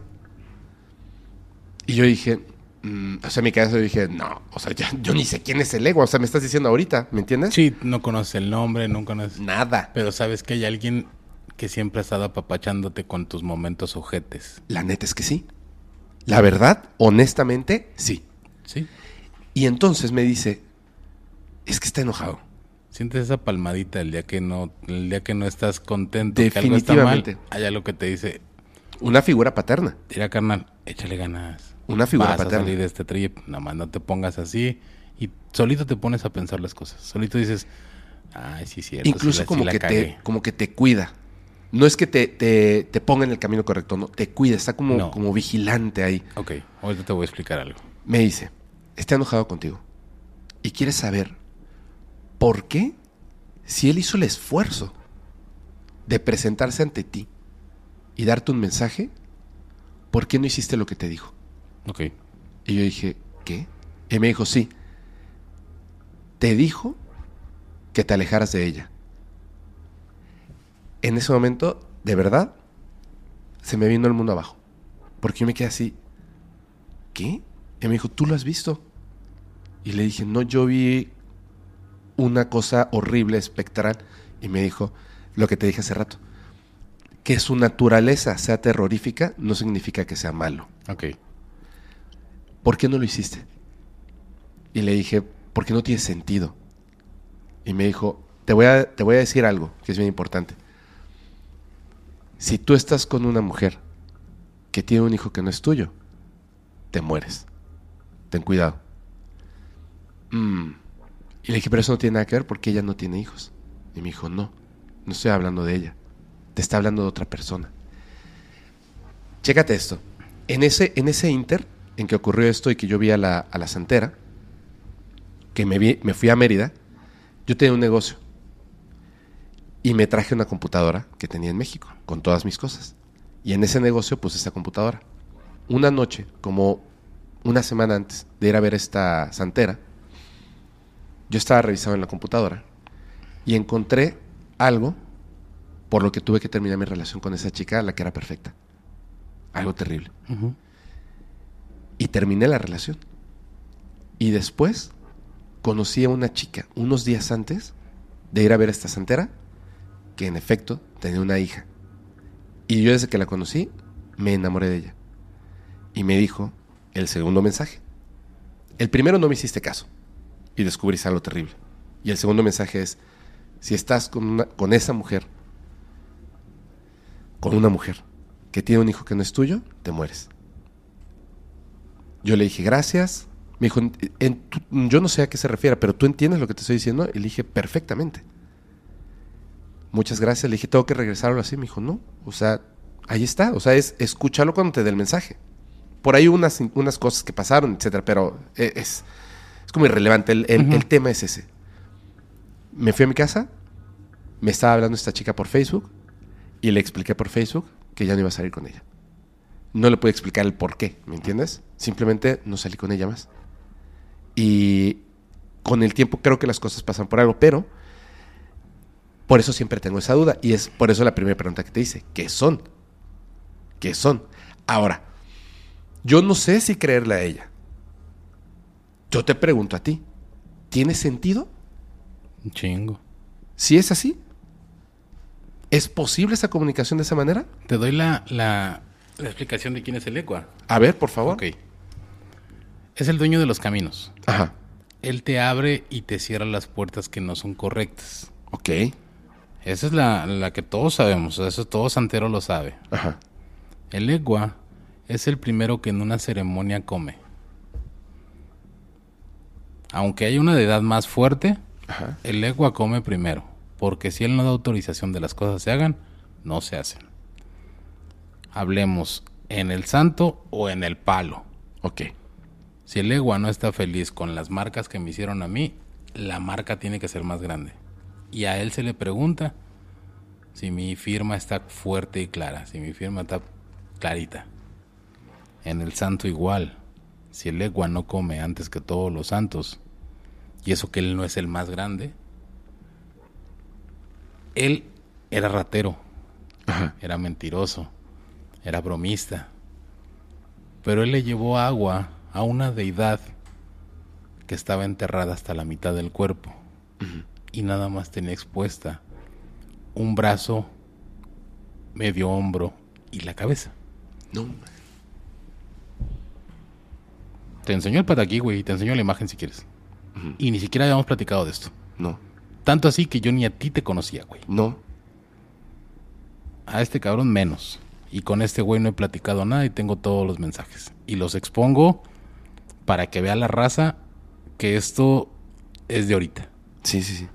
Y te expongo los mensajes desde que lo conocí, que fue antier, carnal, que empezamos a hablar, que es tu gente de producción. A ti tengo el gusto de conocerte hasta hoy, Hoy. Y nos sentamos a grabar. ¿va? Y no, no trabajamos nada, ni un script, ni nada. Te pregunté lo primero, lo primero que te hice, ¿quieres hablar de un tema? Me dijiste, no, vamos a darle tema libre.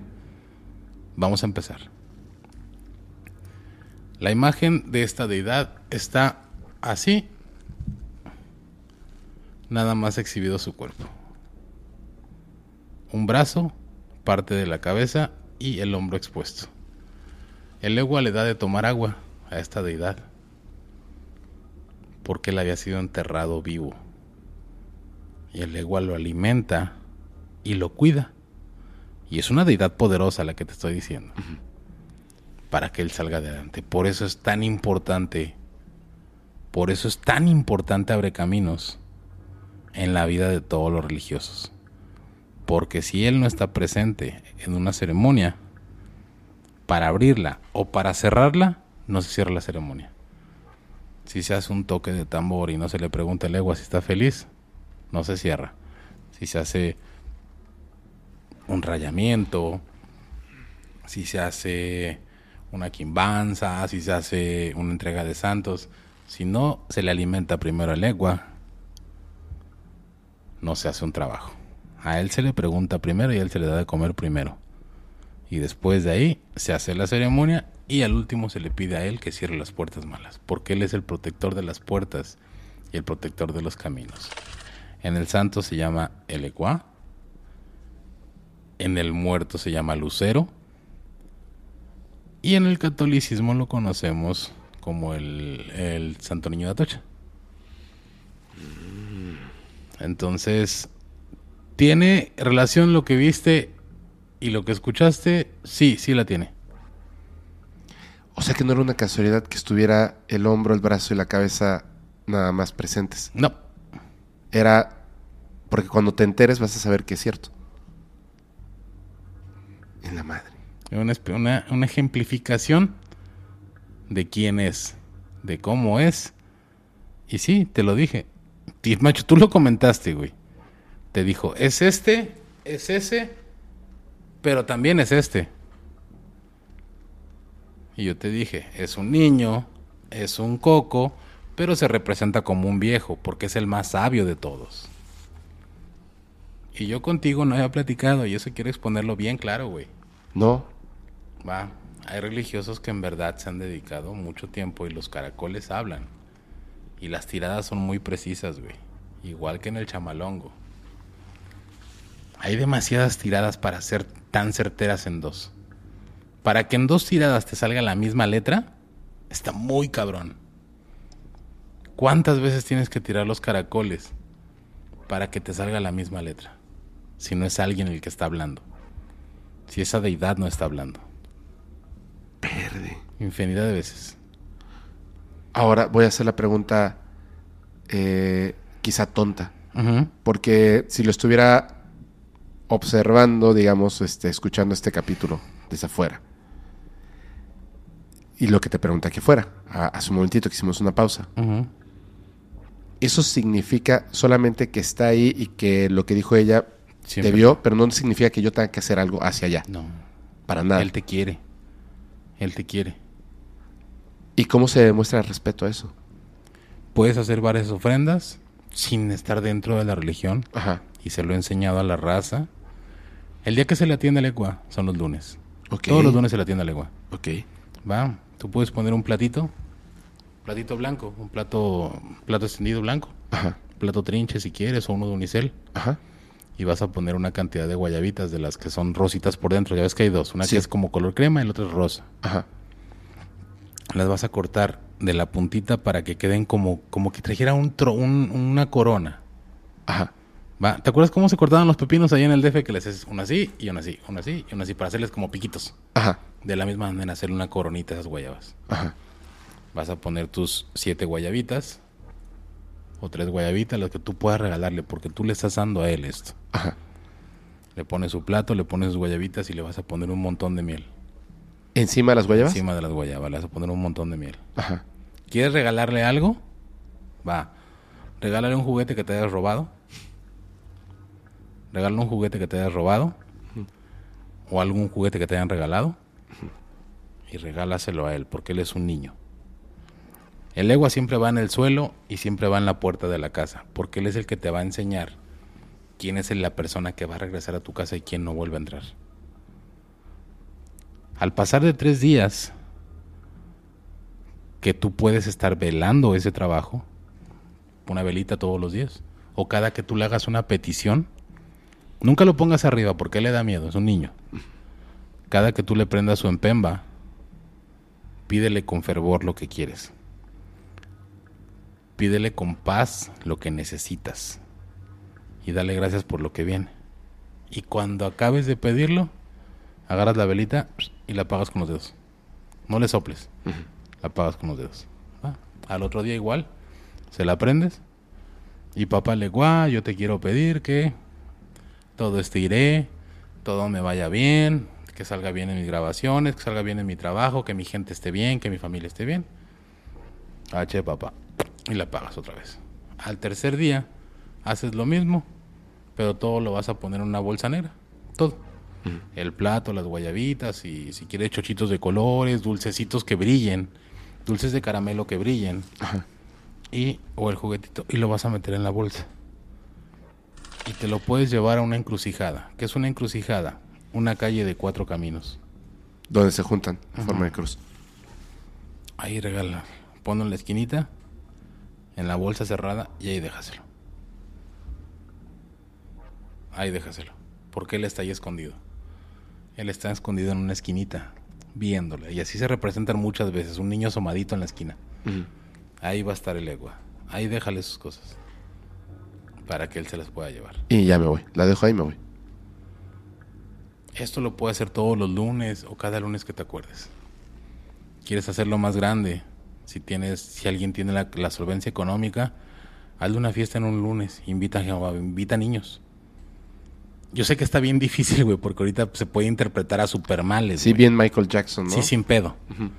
Va, pero tú puedes invitar a tus sobrinos y hazle una torta para él. Hazle una, una, un pastel para él. Festéjale a él.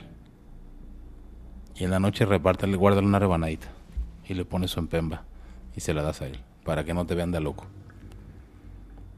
Porque hay gente que al igual no te va a entender, güey. Pero sin en cambio una persona que se dedica a la religión le hace fiestas encabronadas a legua y le llevan de regalos como si fuera un niño. O sea, regalos, regalos, o sea, regalos envueltos y le ponen fruta, sandía, naranja, este, pasteles, porque es uno de los santos más queridos, porque es uno de los santos más fuertes, porque sin él no se hacen las ceremonias. Si no pasa por, por, por el egua ninguna cere- la ceremonia, no se hace, se chingan todos. El egua es el que da el permiso para hacer o para no hacer, o para abrirte una puerta o para cerrarte una puerta mala. Y siempre va a haber indicios y siempre va a haber mensajes que te digan, por aquí no es, es por acá. No me hagas caso, Mm, ¿Por qué ahí no? te va. A ver. Así te va a decir, no me hagas caso, pero te voy a enseñar por qué estás mal. ¿Por qué? O sea, él te va a enseñar, te va a, ens- te va a dar como una... Ah, ok, ok, ok. te va a dar como una enseñanza. Si te vas con lo que te dije, si te vas por este camino, te voy a dar todo. Pero si agarras este camino que te dije que no agarraras, cabrón, te va a pasar algo. Yo te lo señalé, te dije, carnal, ahí está un camino rico en todo. Rico en vida, rico en amor, rico en comidita, en todo. Ahí ese camino es el bueno, yo te lo estoy dando. Pero tú viviste otro, güey. Híjole, está más cortito este, güey. Para llegar a mi éxito, este está más cortito. Y éxito te hablo en amor, te hablo en dinero, te hablo en salud, te hablo en lo que quieras, güey. ¿eh? Claro. Porque nos gusta agarrar los, los lugares, El mínimo esfuerzo. el, el mínimo esfuerzo. El otro estaba lleno de luz, amor y cariño. Y este tiene un bache, un solo bache. Este camino tiene un solo bache y dos topes. O un, un tope. Nada más tiene algo que te está entorpeciendo. Dices, sí, lo salto, güey, sin pedo. Esto lo paso en una pinche patada. No. Ese topecito te hizo entorpecer tu camino. Ya con eso te lastimaste un tobillo porque pisaste mal. Y de ese pinche tope no vuelves a salir. Si tú le prometes algo al Ecua, dáselo. Papito, no le prometas porque él te dé Ajá. porque no tienes eh, el- la figurilla, si le quieres llamar así, o la deidad, o el, el, el, el- ¿cómo se le puede decir? No tienes entregado el santo. Papi, pero sí te prometo que el lunes te pongo tus guayabitas. Ella te va a estar escuchando. Si él ha estado contigo toda la vida, ella te va a estar escuchando. Papá, yo te regalo esto porque tú has estado ahí en el momento que yo te necesito. El lunes que es tu día, ahí están tus cosas. Para que te regreses y para que digas, ok, mi hijo sí me quiere. De lunes, el miércoles las quitas, y te los llevas a ese lugar. Y él va a saber que es para él. Y pregúntaselo a varios religiosos, no estoy mintiendo. Tú pregúntaselo a tres, cuatro religiosos sin tocarles el tema. ¿Quién es el ecua? ¿Para qué sirve? ¿En qué momento se le consulta? ¿Es cierto que se le tiene que consultar él siempre? Pregúntaselo libremente y te estoy bien seguro que por lo menos el 100%, por lo menos el 100% te tiene que contestar eso. No hay margen de error. No, sí te creo, sí te creo. El 100% tiene que contestar. Esa es la historia del Ecua. ¿Sabes qué es bien interesante? Hoy en, en- hoy pasaron dos cosas antes de, de- de que grabemos tú y yo. Eh, es cierto lo que acabas de decir, no nos conocíamos, nos conocimos aquí. Yo ya tenía como la corazonada por lo que, pues, de verte, de, de lo que me comenta eh, Rodrigo. Y dije, creo que vamos a, a platicar mucho. O sea, como que, de hecho, yo tenía un guion marcado de algo, pero no tiene nada que ver con, con lo que estamos hablando. Y cuando empezamos a hablar de manera libre, se conectan las cosas. Me hizo una pregunta hoy, Rodrigo. Porque siempre en los capítulos, como que terminas diciendo cómo se conectan las cosas. Porque literalmente ve cómo se conectaron las cosas. Sí. Y la gente se va a dar cuenta, sobre todo quienes hayan escuchado el podcast desde el principio, que esta historia ya la había contado. Y había algo bien interesante. La gente me decía, habla con alguien de santería, habla, eh, un santero, bla, bla, bla, bla, ¿no? Yo decía, sí, pero es como, como la ayahuasca o es como la Santa Muerte, o sea, es al revés, es como que llega, no es que tú lo estés buscando y, y ocurre y pasan las cosas. Y también hubo un segundo detalle, que me preguntaban, ¿qué va a pasar? O sea, el, el día en el que pierdas como el, o sea, El amor de. el- la pasión hacia estos fenómenos, etcétera, Mm. mm, no puede pasar. Pero, ¿por qué lo estás haciendo, no? O sea, ¿qué esperas? Y yo hasta hice un gesto muy chistoso porque fue a la hora de la comida y dije, yo lo que espero no es así como, como consagrarme yo, como si fuera Chabelo, ¿no? No, no, no, no. O sea, lo que yo espero es que exista el momento del contacto con estos seres, por ejemplo, y que sea delicioso, o sea, perfecto, bello, bonito, saludable, etcétera, ¿no? Y se empezó a reír Rodrigo, pero lo hizo muy, muy gracioso. Le digo, pero es que es en serio. O sea, eso es lo que yo busco. Y al final, uno en su vida que está envuelto en estas cosas, hay como, como caminos que no sabes a dónde van, ni cuándo vas a obtener la respuesta de una pregunta tan importante, porque no tienes evidencia, pero tú sabes qué fue lo que viviste. Y hay un montón de posibles respuestas por ahí. Y extrañamente, hoy, que mientras estamos grabando, está el estreno de- del primer capítulo de la tercera temporada, que te comenté cómo se llamó el primer capítulo de la primera Simón, temporada. Simón. Y la duda más grande personal que he tenido de este tema, hoy, tiene una respuesta. Ah, qué madre, güey. Al fin. Con madre. Porque ahora entiendo por qué estaba así en la pared. ¿Por qué no estaba presente simplemente parado ahí? ¿Por qué se presentó de esa manera? ¿Por qué me dijo esto esta persona? ¿Por qué viví ciertas cosas en la vida? ¿Por qué fue tan claro el hecho de tú no me estás pidiendo porque ni me conoces? Yo te estoy advirtiendo para que lo hagas, no para que te preguntes, ¿debo hacerlo o no debo hacerlo? Porque estoy fungiendo como esa figura de autoridad de padre. De, es que yo ya pasé por ahí, ya sé que yo conozco el camino. Entonces, vete por acá. No quisiste, te estrellaste con la pared. Y te vuelvo a hacer una advertencia. Es como un mensaje. Y la gente se acerca a estas entidades porque quieren algo. Y no es así. Ellos verían tu necesidad y sabrían si quieren solucionarla o no. Ujú. Es así. Por eso es- no es que tú quieras acercarte, sino Ellos se quieren acercar Ellos a ti se para acercar. avisarte que algo está bien, o algo está mal, o algo tienes que cambiar, o algo va a acomodarse. Exacto. Yo intuyo que es como, o siempre he pensado que es como esto que yo hago o que hace mucha gente con los gatos, con los perros, pero sobre todo con los gatos, ¿no? Que en ese... Me lleva la madre.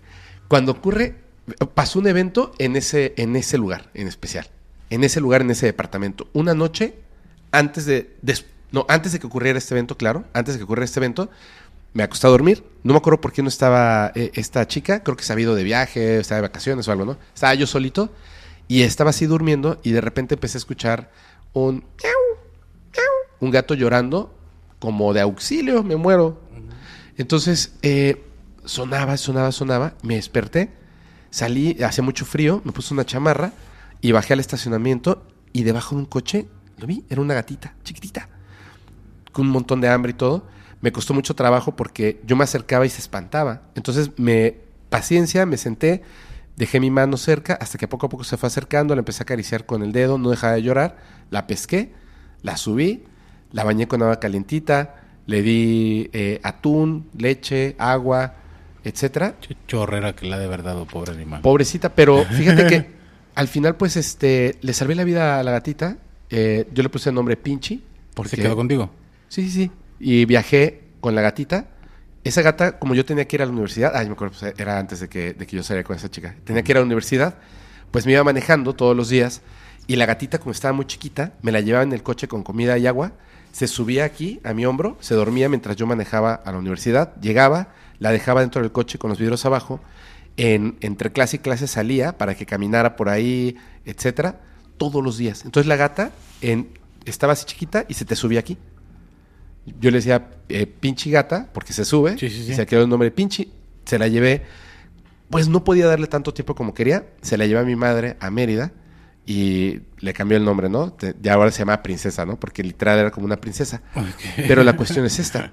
De la, de la pinche gata subió a princesa. Sí. Ok. Era- era una Le dieron un siempre fue- macizo. Bien macizo. Siempre fue una princesa. Pero eh, esta gata, yo siempre hacía esta analogía, o bueno, la hago todavía con los gatos.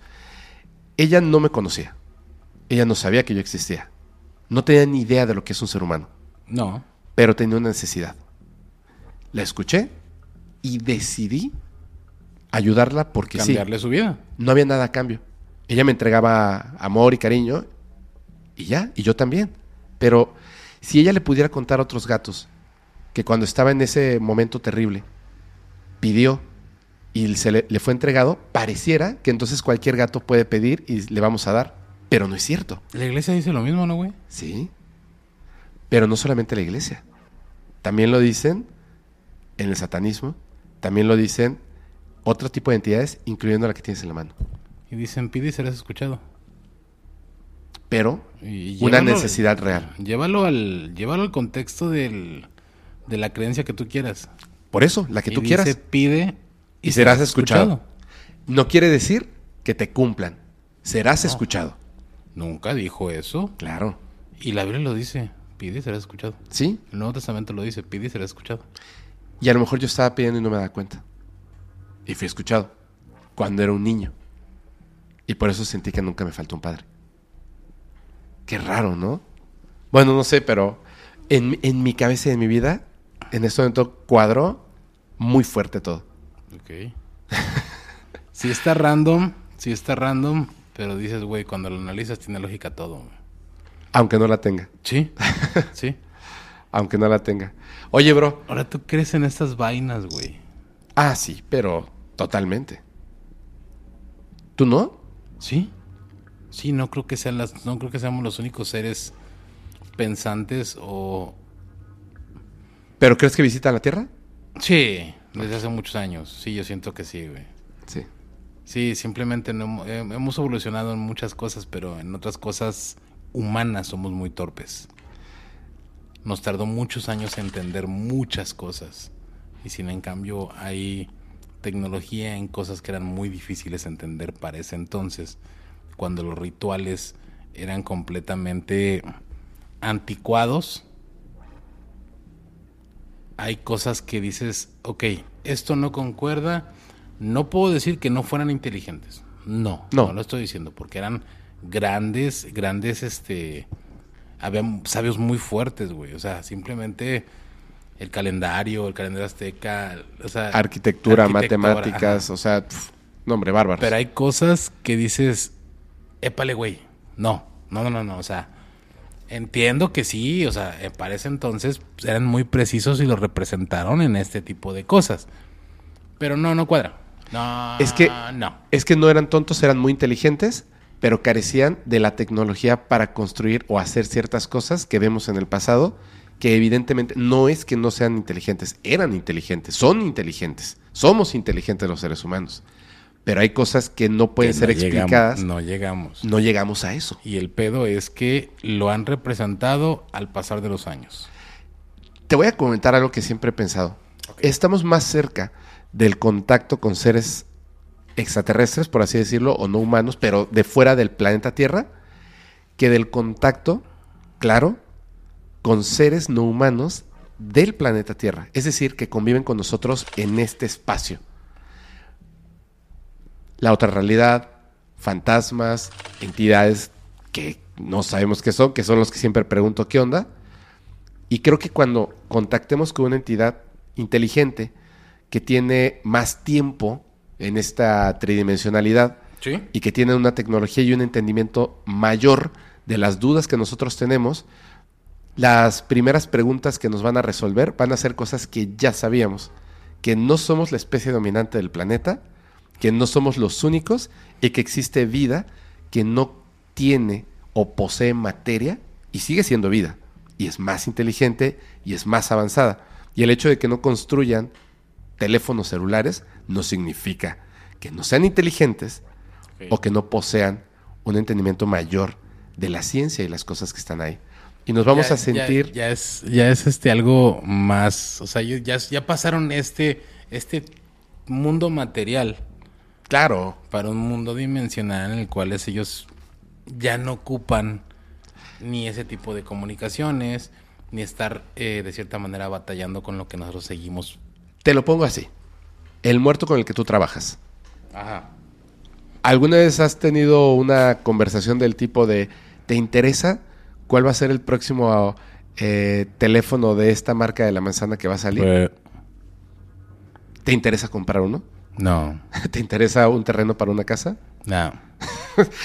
Estoy seguro que debe ser así como de, güey, si supieran lo que existe fuera del tema material, pff, o sea, no pondrían tanto interés en eso. No es que no deben de tener interés en eso, no pondrían tanto interés en eso. Sí, es a mí, aliméntame, manténme en paz, dame estabilidad y dame el amor que yo te doy. Claro, Porque eso sí, si tú no le das lo que ellos te dicen o lo que ellos merecen, también te empiezan a hacer... Ándale, cabrón, no me haga caso. Nada, ¿no quieres? Ándale, cabrón.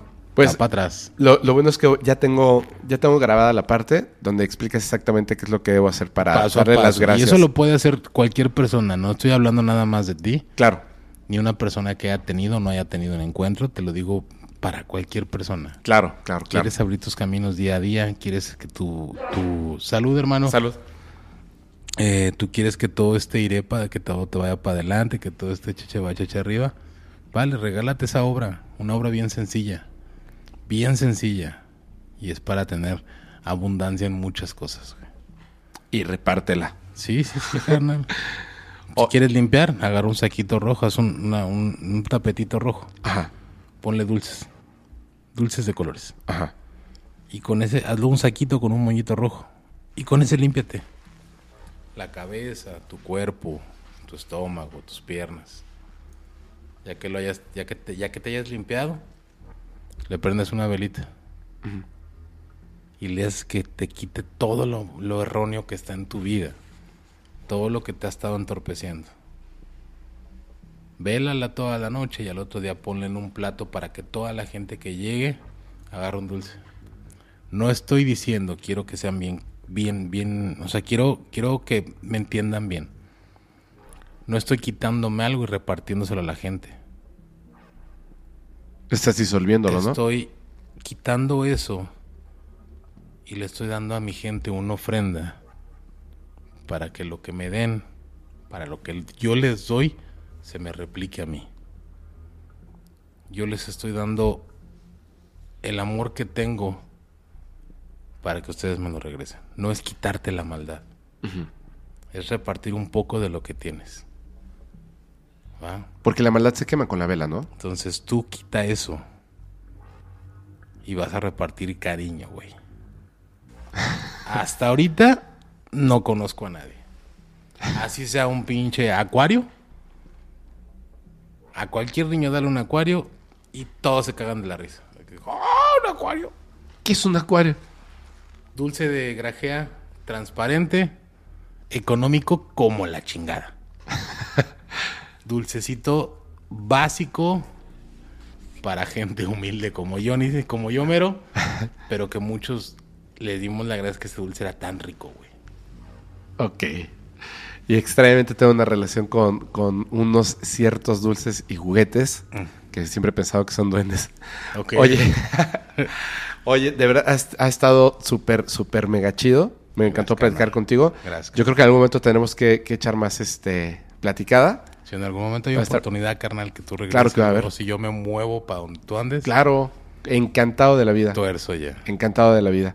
Oye, antes de que nos vayamos, por favor. te- bueno, te quiero agradecer muchísimo porque Gracias, es una loco. gran, gran conversación. Gracias, loco. Este, ¿puedes recordarnos redes sociales y plataformas? Ok. Muerto-bajo en Instagram. Muer- Muerto-29 en Instagram. En Facebook estoy como Oscar Galván. En YouTube como este El Muerto Oficial. Ajá. Y en TikTok estoy como Hora Muerta. Hora muerta. Simón. Y ahí van a conseguir todo el todo el este todo el contenido que, que, que estamos tratando de hacer y quererle regalar a la raza, güey. Sí. Está qué chido, qué Ahí chido. pueden topar todo mi contenido. Y también doy muchos consejos en ese tipo de cosas. Qué chido, qué chido. Y aparte ahí te pueden contactar de repente, alguien que tenga algo como, como en Ya está mi particular, número, ¿no? o sea, en Facebook está mi ¿Ah, sí? número directo. Sí, güey, no, nunca he sido de... pues es que no, no, no, no, no soy un vato y, o sea, que No, está bien, está bien, está bien. siempre, o sea, mi número está ahí, güey. Si el día que alguien me quiera mandar un mensajito, Está bien. carnal, No, está bien, está es bien. mi número directo. o sea, me da mucho sí. gusto, me da mucho gusto que sea así. Me da mucho gusto. A, a nosotros nos cuesta, pues la verdad, trabajo e- en, en las redes sociales y de repente me pasa un montón así que estoy hablando. Es más, le saludé a una persona que conocí en un Meet. O sea, Ajá. vi que estaba ahí en Facebook y dije, ah, es esta persona porque tiene un nombre muy particular. Ok. Y entonces el nombre en Facebook era muy particular, sin foto ni nada. Y entonces le puse, hola, ¿cómo estás? Y me dijo, este, chido tu cuenta fake. Y yo le dije, no, neto, soy yo, así. Me dijo, ah, no, perdón. Así, dijo, lo que pasa es que, pues, como que no pensé que, que fueras a mandar mensaje. No, sí. O sea, de hecho, a veces estoy hablando y me dicen, este, pues, un saludo a la community manager o quien sea que me está contestando. Y mando un audio así de, ¿qué onda, bro? Soy Fepo. De verdad estaba hablando, estaba hablando yo, ¿no? Lo que pasa es que poco a poco se ha ido perdiendo y es una, una lástima, pero es parte de esto, el que pueda contestar a todas las personas. Por eso ahorita te dije, Es- es tengo un chorro de Es mensajes. que sí es difícil, hay veces que es bien difícil. Sí, es bien difícil. Y la neta, pero yo- lo intento. Yo cuando, cuando puedo contestarles, luego es en la madrugada. Sí. Que luego sí me llegan mensajes a las 5 de la mañana, no mamen, eh. Yo cuando estoy esperando el avión. Dormido, Dormido 4 de la mañana. No mames, ¿a poco eres el muerto, carnal? Dijo, güey. Me acabas de cagar medio palo, güey, que el que estaba soñando, güey. Ah, perdón. Pero si eres tú, ¿verdad? Y yo, no, pendejo, déjame dormir. y en la mañana, perdón, muerto. Yo, perdóname tú, carnal, discúlpame. Me agarraste dormido completamente, güey. Estaba completamente perdido. Claro. Pero si eres tú, ¿verdad? Y yo, Llamada en vivo. Sí, güey, sí soy. No mames, eres el muerto. Sí, güey, sí soy. ¿Qué pasó? ¿Cómo andas, compadre? Bien. Va, órale, chido, canal. Pero siempre trato de ser así con la raza, porque te lo dije, carnal. Y te lo dije al principio del programa. No soy influencer, no soy artista, no soy mm, ese tipo de cosas que gracias a Dios la gente me hace ver. Soy una persona con un chingo de suerte, güey. Y hoy me doy cuenta que tengo un chingo de suerte, güey, porque llego a un lugar bien perro, güey. O sea, la neta, yo te agradezco un chingo la invitación, güey. No, gracias, bro. Este, no sé qué tanto nos vayan a tupir o qué tanto me vayan a tupir, porque entiendo que, que muchas veces las pláticas que tienes son muy serias, güey, muy eh, manejan una línea. eh.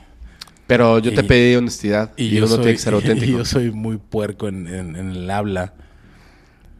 Eh, siempre he querido, eh, como, como lo hablamos, romantizar un poquito el bajar el mood, porque hay gente que en verdad se aterra con, con ciertos temas, Sí, fu- sí. que les da mucho miedo y cuando tienes una plática donde en verdad se están hablando cosas que dices, güey, sí están mal, güey.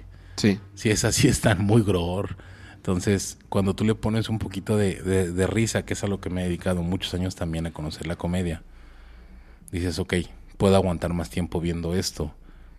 Entendí el, el, el cómo, cómo por lo menos darle a la raza un poquito, un respiro después de algo muy oscuro que viene. Y cada que hablas, haces una broma, va a venir algo más naco. Y cada que llegue algo así, va a venir algo peor. Entonces, espérense muchas cosas muy fuertes después de cada risa, güey. No, pero está bien, está bien. Lo que pasa es que, eh, no sé, o sea, este, creo que es, es parte de ser auténtico, ¿no? Es parte de ser auténtico, de ser quien, quien eres tú, porque es difícil, aunque tengamos apodos, o sea, te dicen el muerto y me dicen Fepo, pero pues mi nombre es Felipe, este, al final, tú eres eso, eso que se construye, o sea, no eres otra Sí. persona. No, soy el muerto en todos los. O sea, Sí, es, eres quien eres, ¿no? Aquí y en la calle y en la casa sigo siendo la misma persona. Nunca me, nunca me, me comporto igual. No sé, nunca me comporto diferente para con un público o para con una familia o para con nadie. Yo creo que eso es importante para, para Sí. la realidad misma, ¿sabes? Porque la gente puede conectar contigo de una manera honesta porque eres quien eres. Y puedes decidir, o sea, no, no te enojas, pero puedes decidir, ah, ¿sabes qué? A mí no me gusta tanta seriedad o a mí no me gusta tanto chiste y está bien. O sea, puedes hacer cualquiera de las dos cosas como, como al final la familia que se va haciendo y construyendo, porque estamos hablando de algo en común, que son los temas que nos atraen. Y de ahí, como veamos ese tema, eso ya es otra cosa. Podemos no tener los mismos puntos de vista. Tienes una nada. familia de 390 y tantos mil suscriptores, güey. No manches. Tienes una familia inmensa, güey, que te quiere porque estuve... Me, me puse de acá de este... De pinche metiche. a ver cómo estaba la onda porque... Pues dije, o sea, no quiero cagarla en el programa. Un programa que es importante, güey. O sea, es, es importante para mí.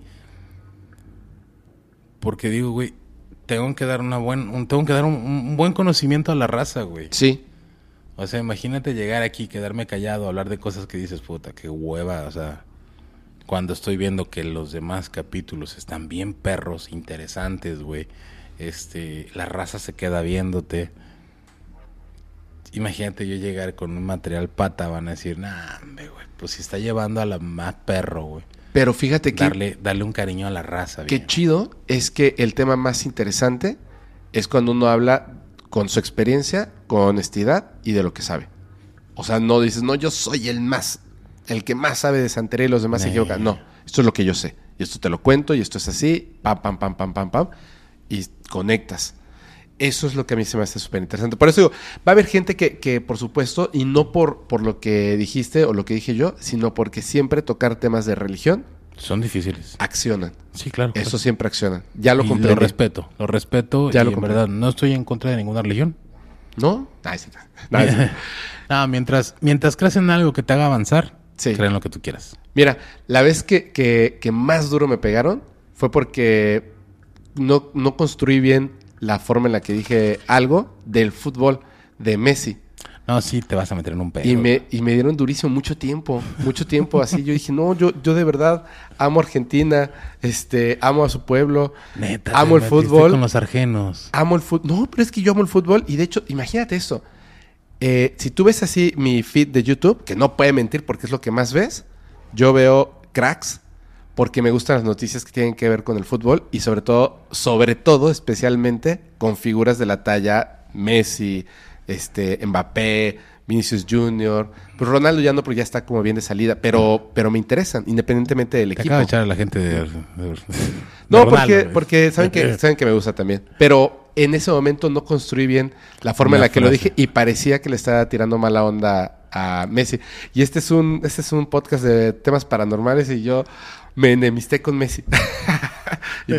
Qué mala onda. se, ¿no? Dije, enteró no, Messi, se enteró Messi de que le tiraste cagada. No me digas, no me digas, no me digas. Ojalá, ojalá algún día me, me pueda tomar, aunque sea una fotito con... ¿Crees que no vas a poder?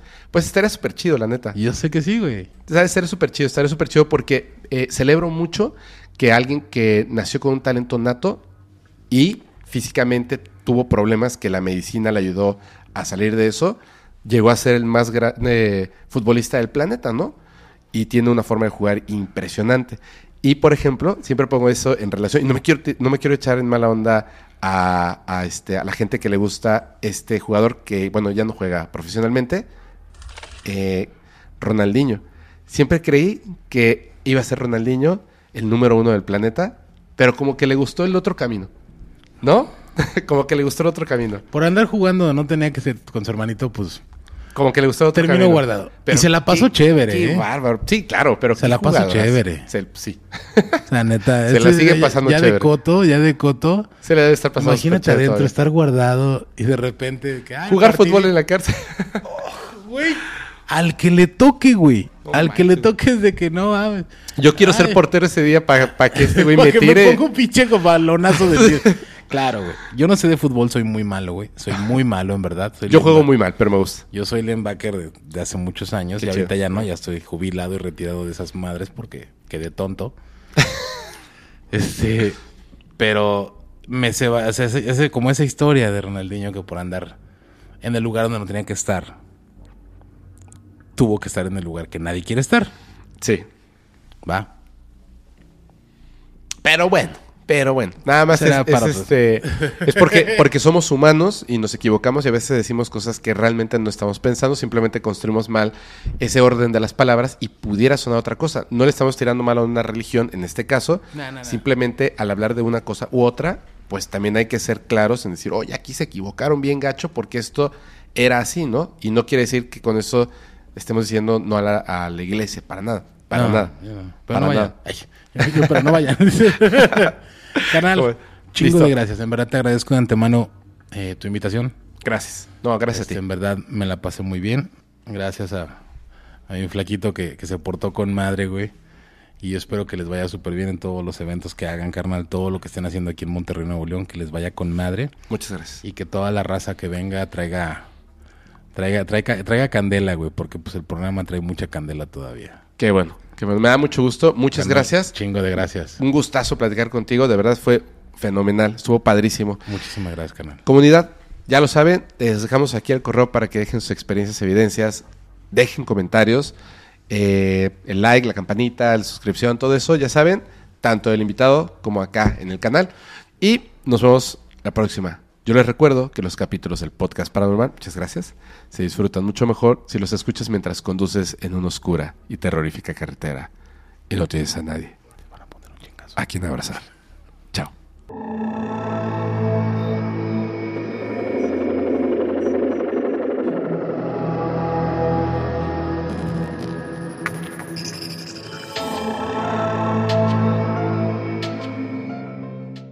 ¿Estás listo para convertir tus mejores ideas en un negocio en línea exitoso? Te presentamos Shopify. Tal vez no lo sabías, pero nuestro podcast More Than Mamis es un negocio y lo empezamos por supuesto para desahogarnos y hablar sobre la maternidad, no para convertirnos en expertas de ventas y del e-commerce. Así que sí, necesitábamos ayuda para vender nuestro merch y poner en marcha nuestra tienda. ¿Y cómo suena con Shopify? Llega otra venta. Shopify es la plataforma de comercio que está revolucionando millones de negocios en todo el mundo. Ya seas un emprendedor desde tu casa o desde donde sea, Shopify es la única herramienta que necesitas para iniciar, administrar y hacer crecer tu negocio sin dificultades. Con Shopify puedo gestionar pedidos, envíos y pagos desde cualquier lugar, brindándote toda la información y estadísticas de tus ventas al detalle. Regístrate para un periodo de prueba con tan solo un dólar al mes en shopify.com barra sonoro, todo en minúsculas. Ve a shopify.com barra sonoro para llevar tu negocio al siguiente nivel. Shopify.com barra sonoro. ¿Estás listo para convertir tus mejores ideas en un negocio en línea exitoso? Te presentamos Shopify. Tal vez no lo sabías, pero nuestro podcast More Than Mamis es un negocio y lo empezamos por supuesto para desahogarnos y hablar sobre la maternidad, no para convertirnos en expertas de ventas y del e-commerce. Así que sí, necesitábamos ayuda para vender nuestro merch y poner en marcha nuestra tienda. ¿Y cómo suena con Shopify?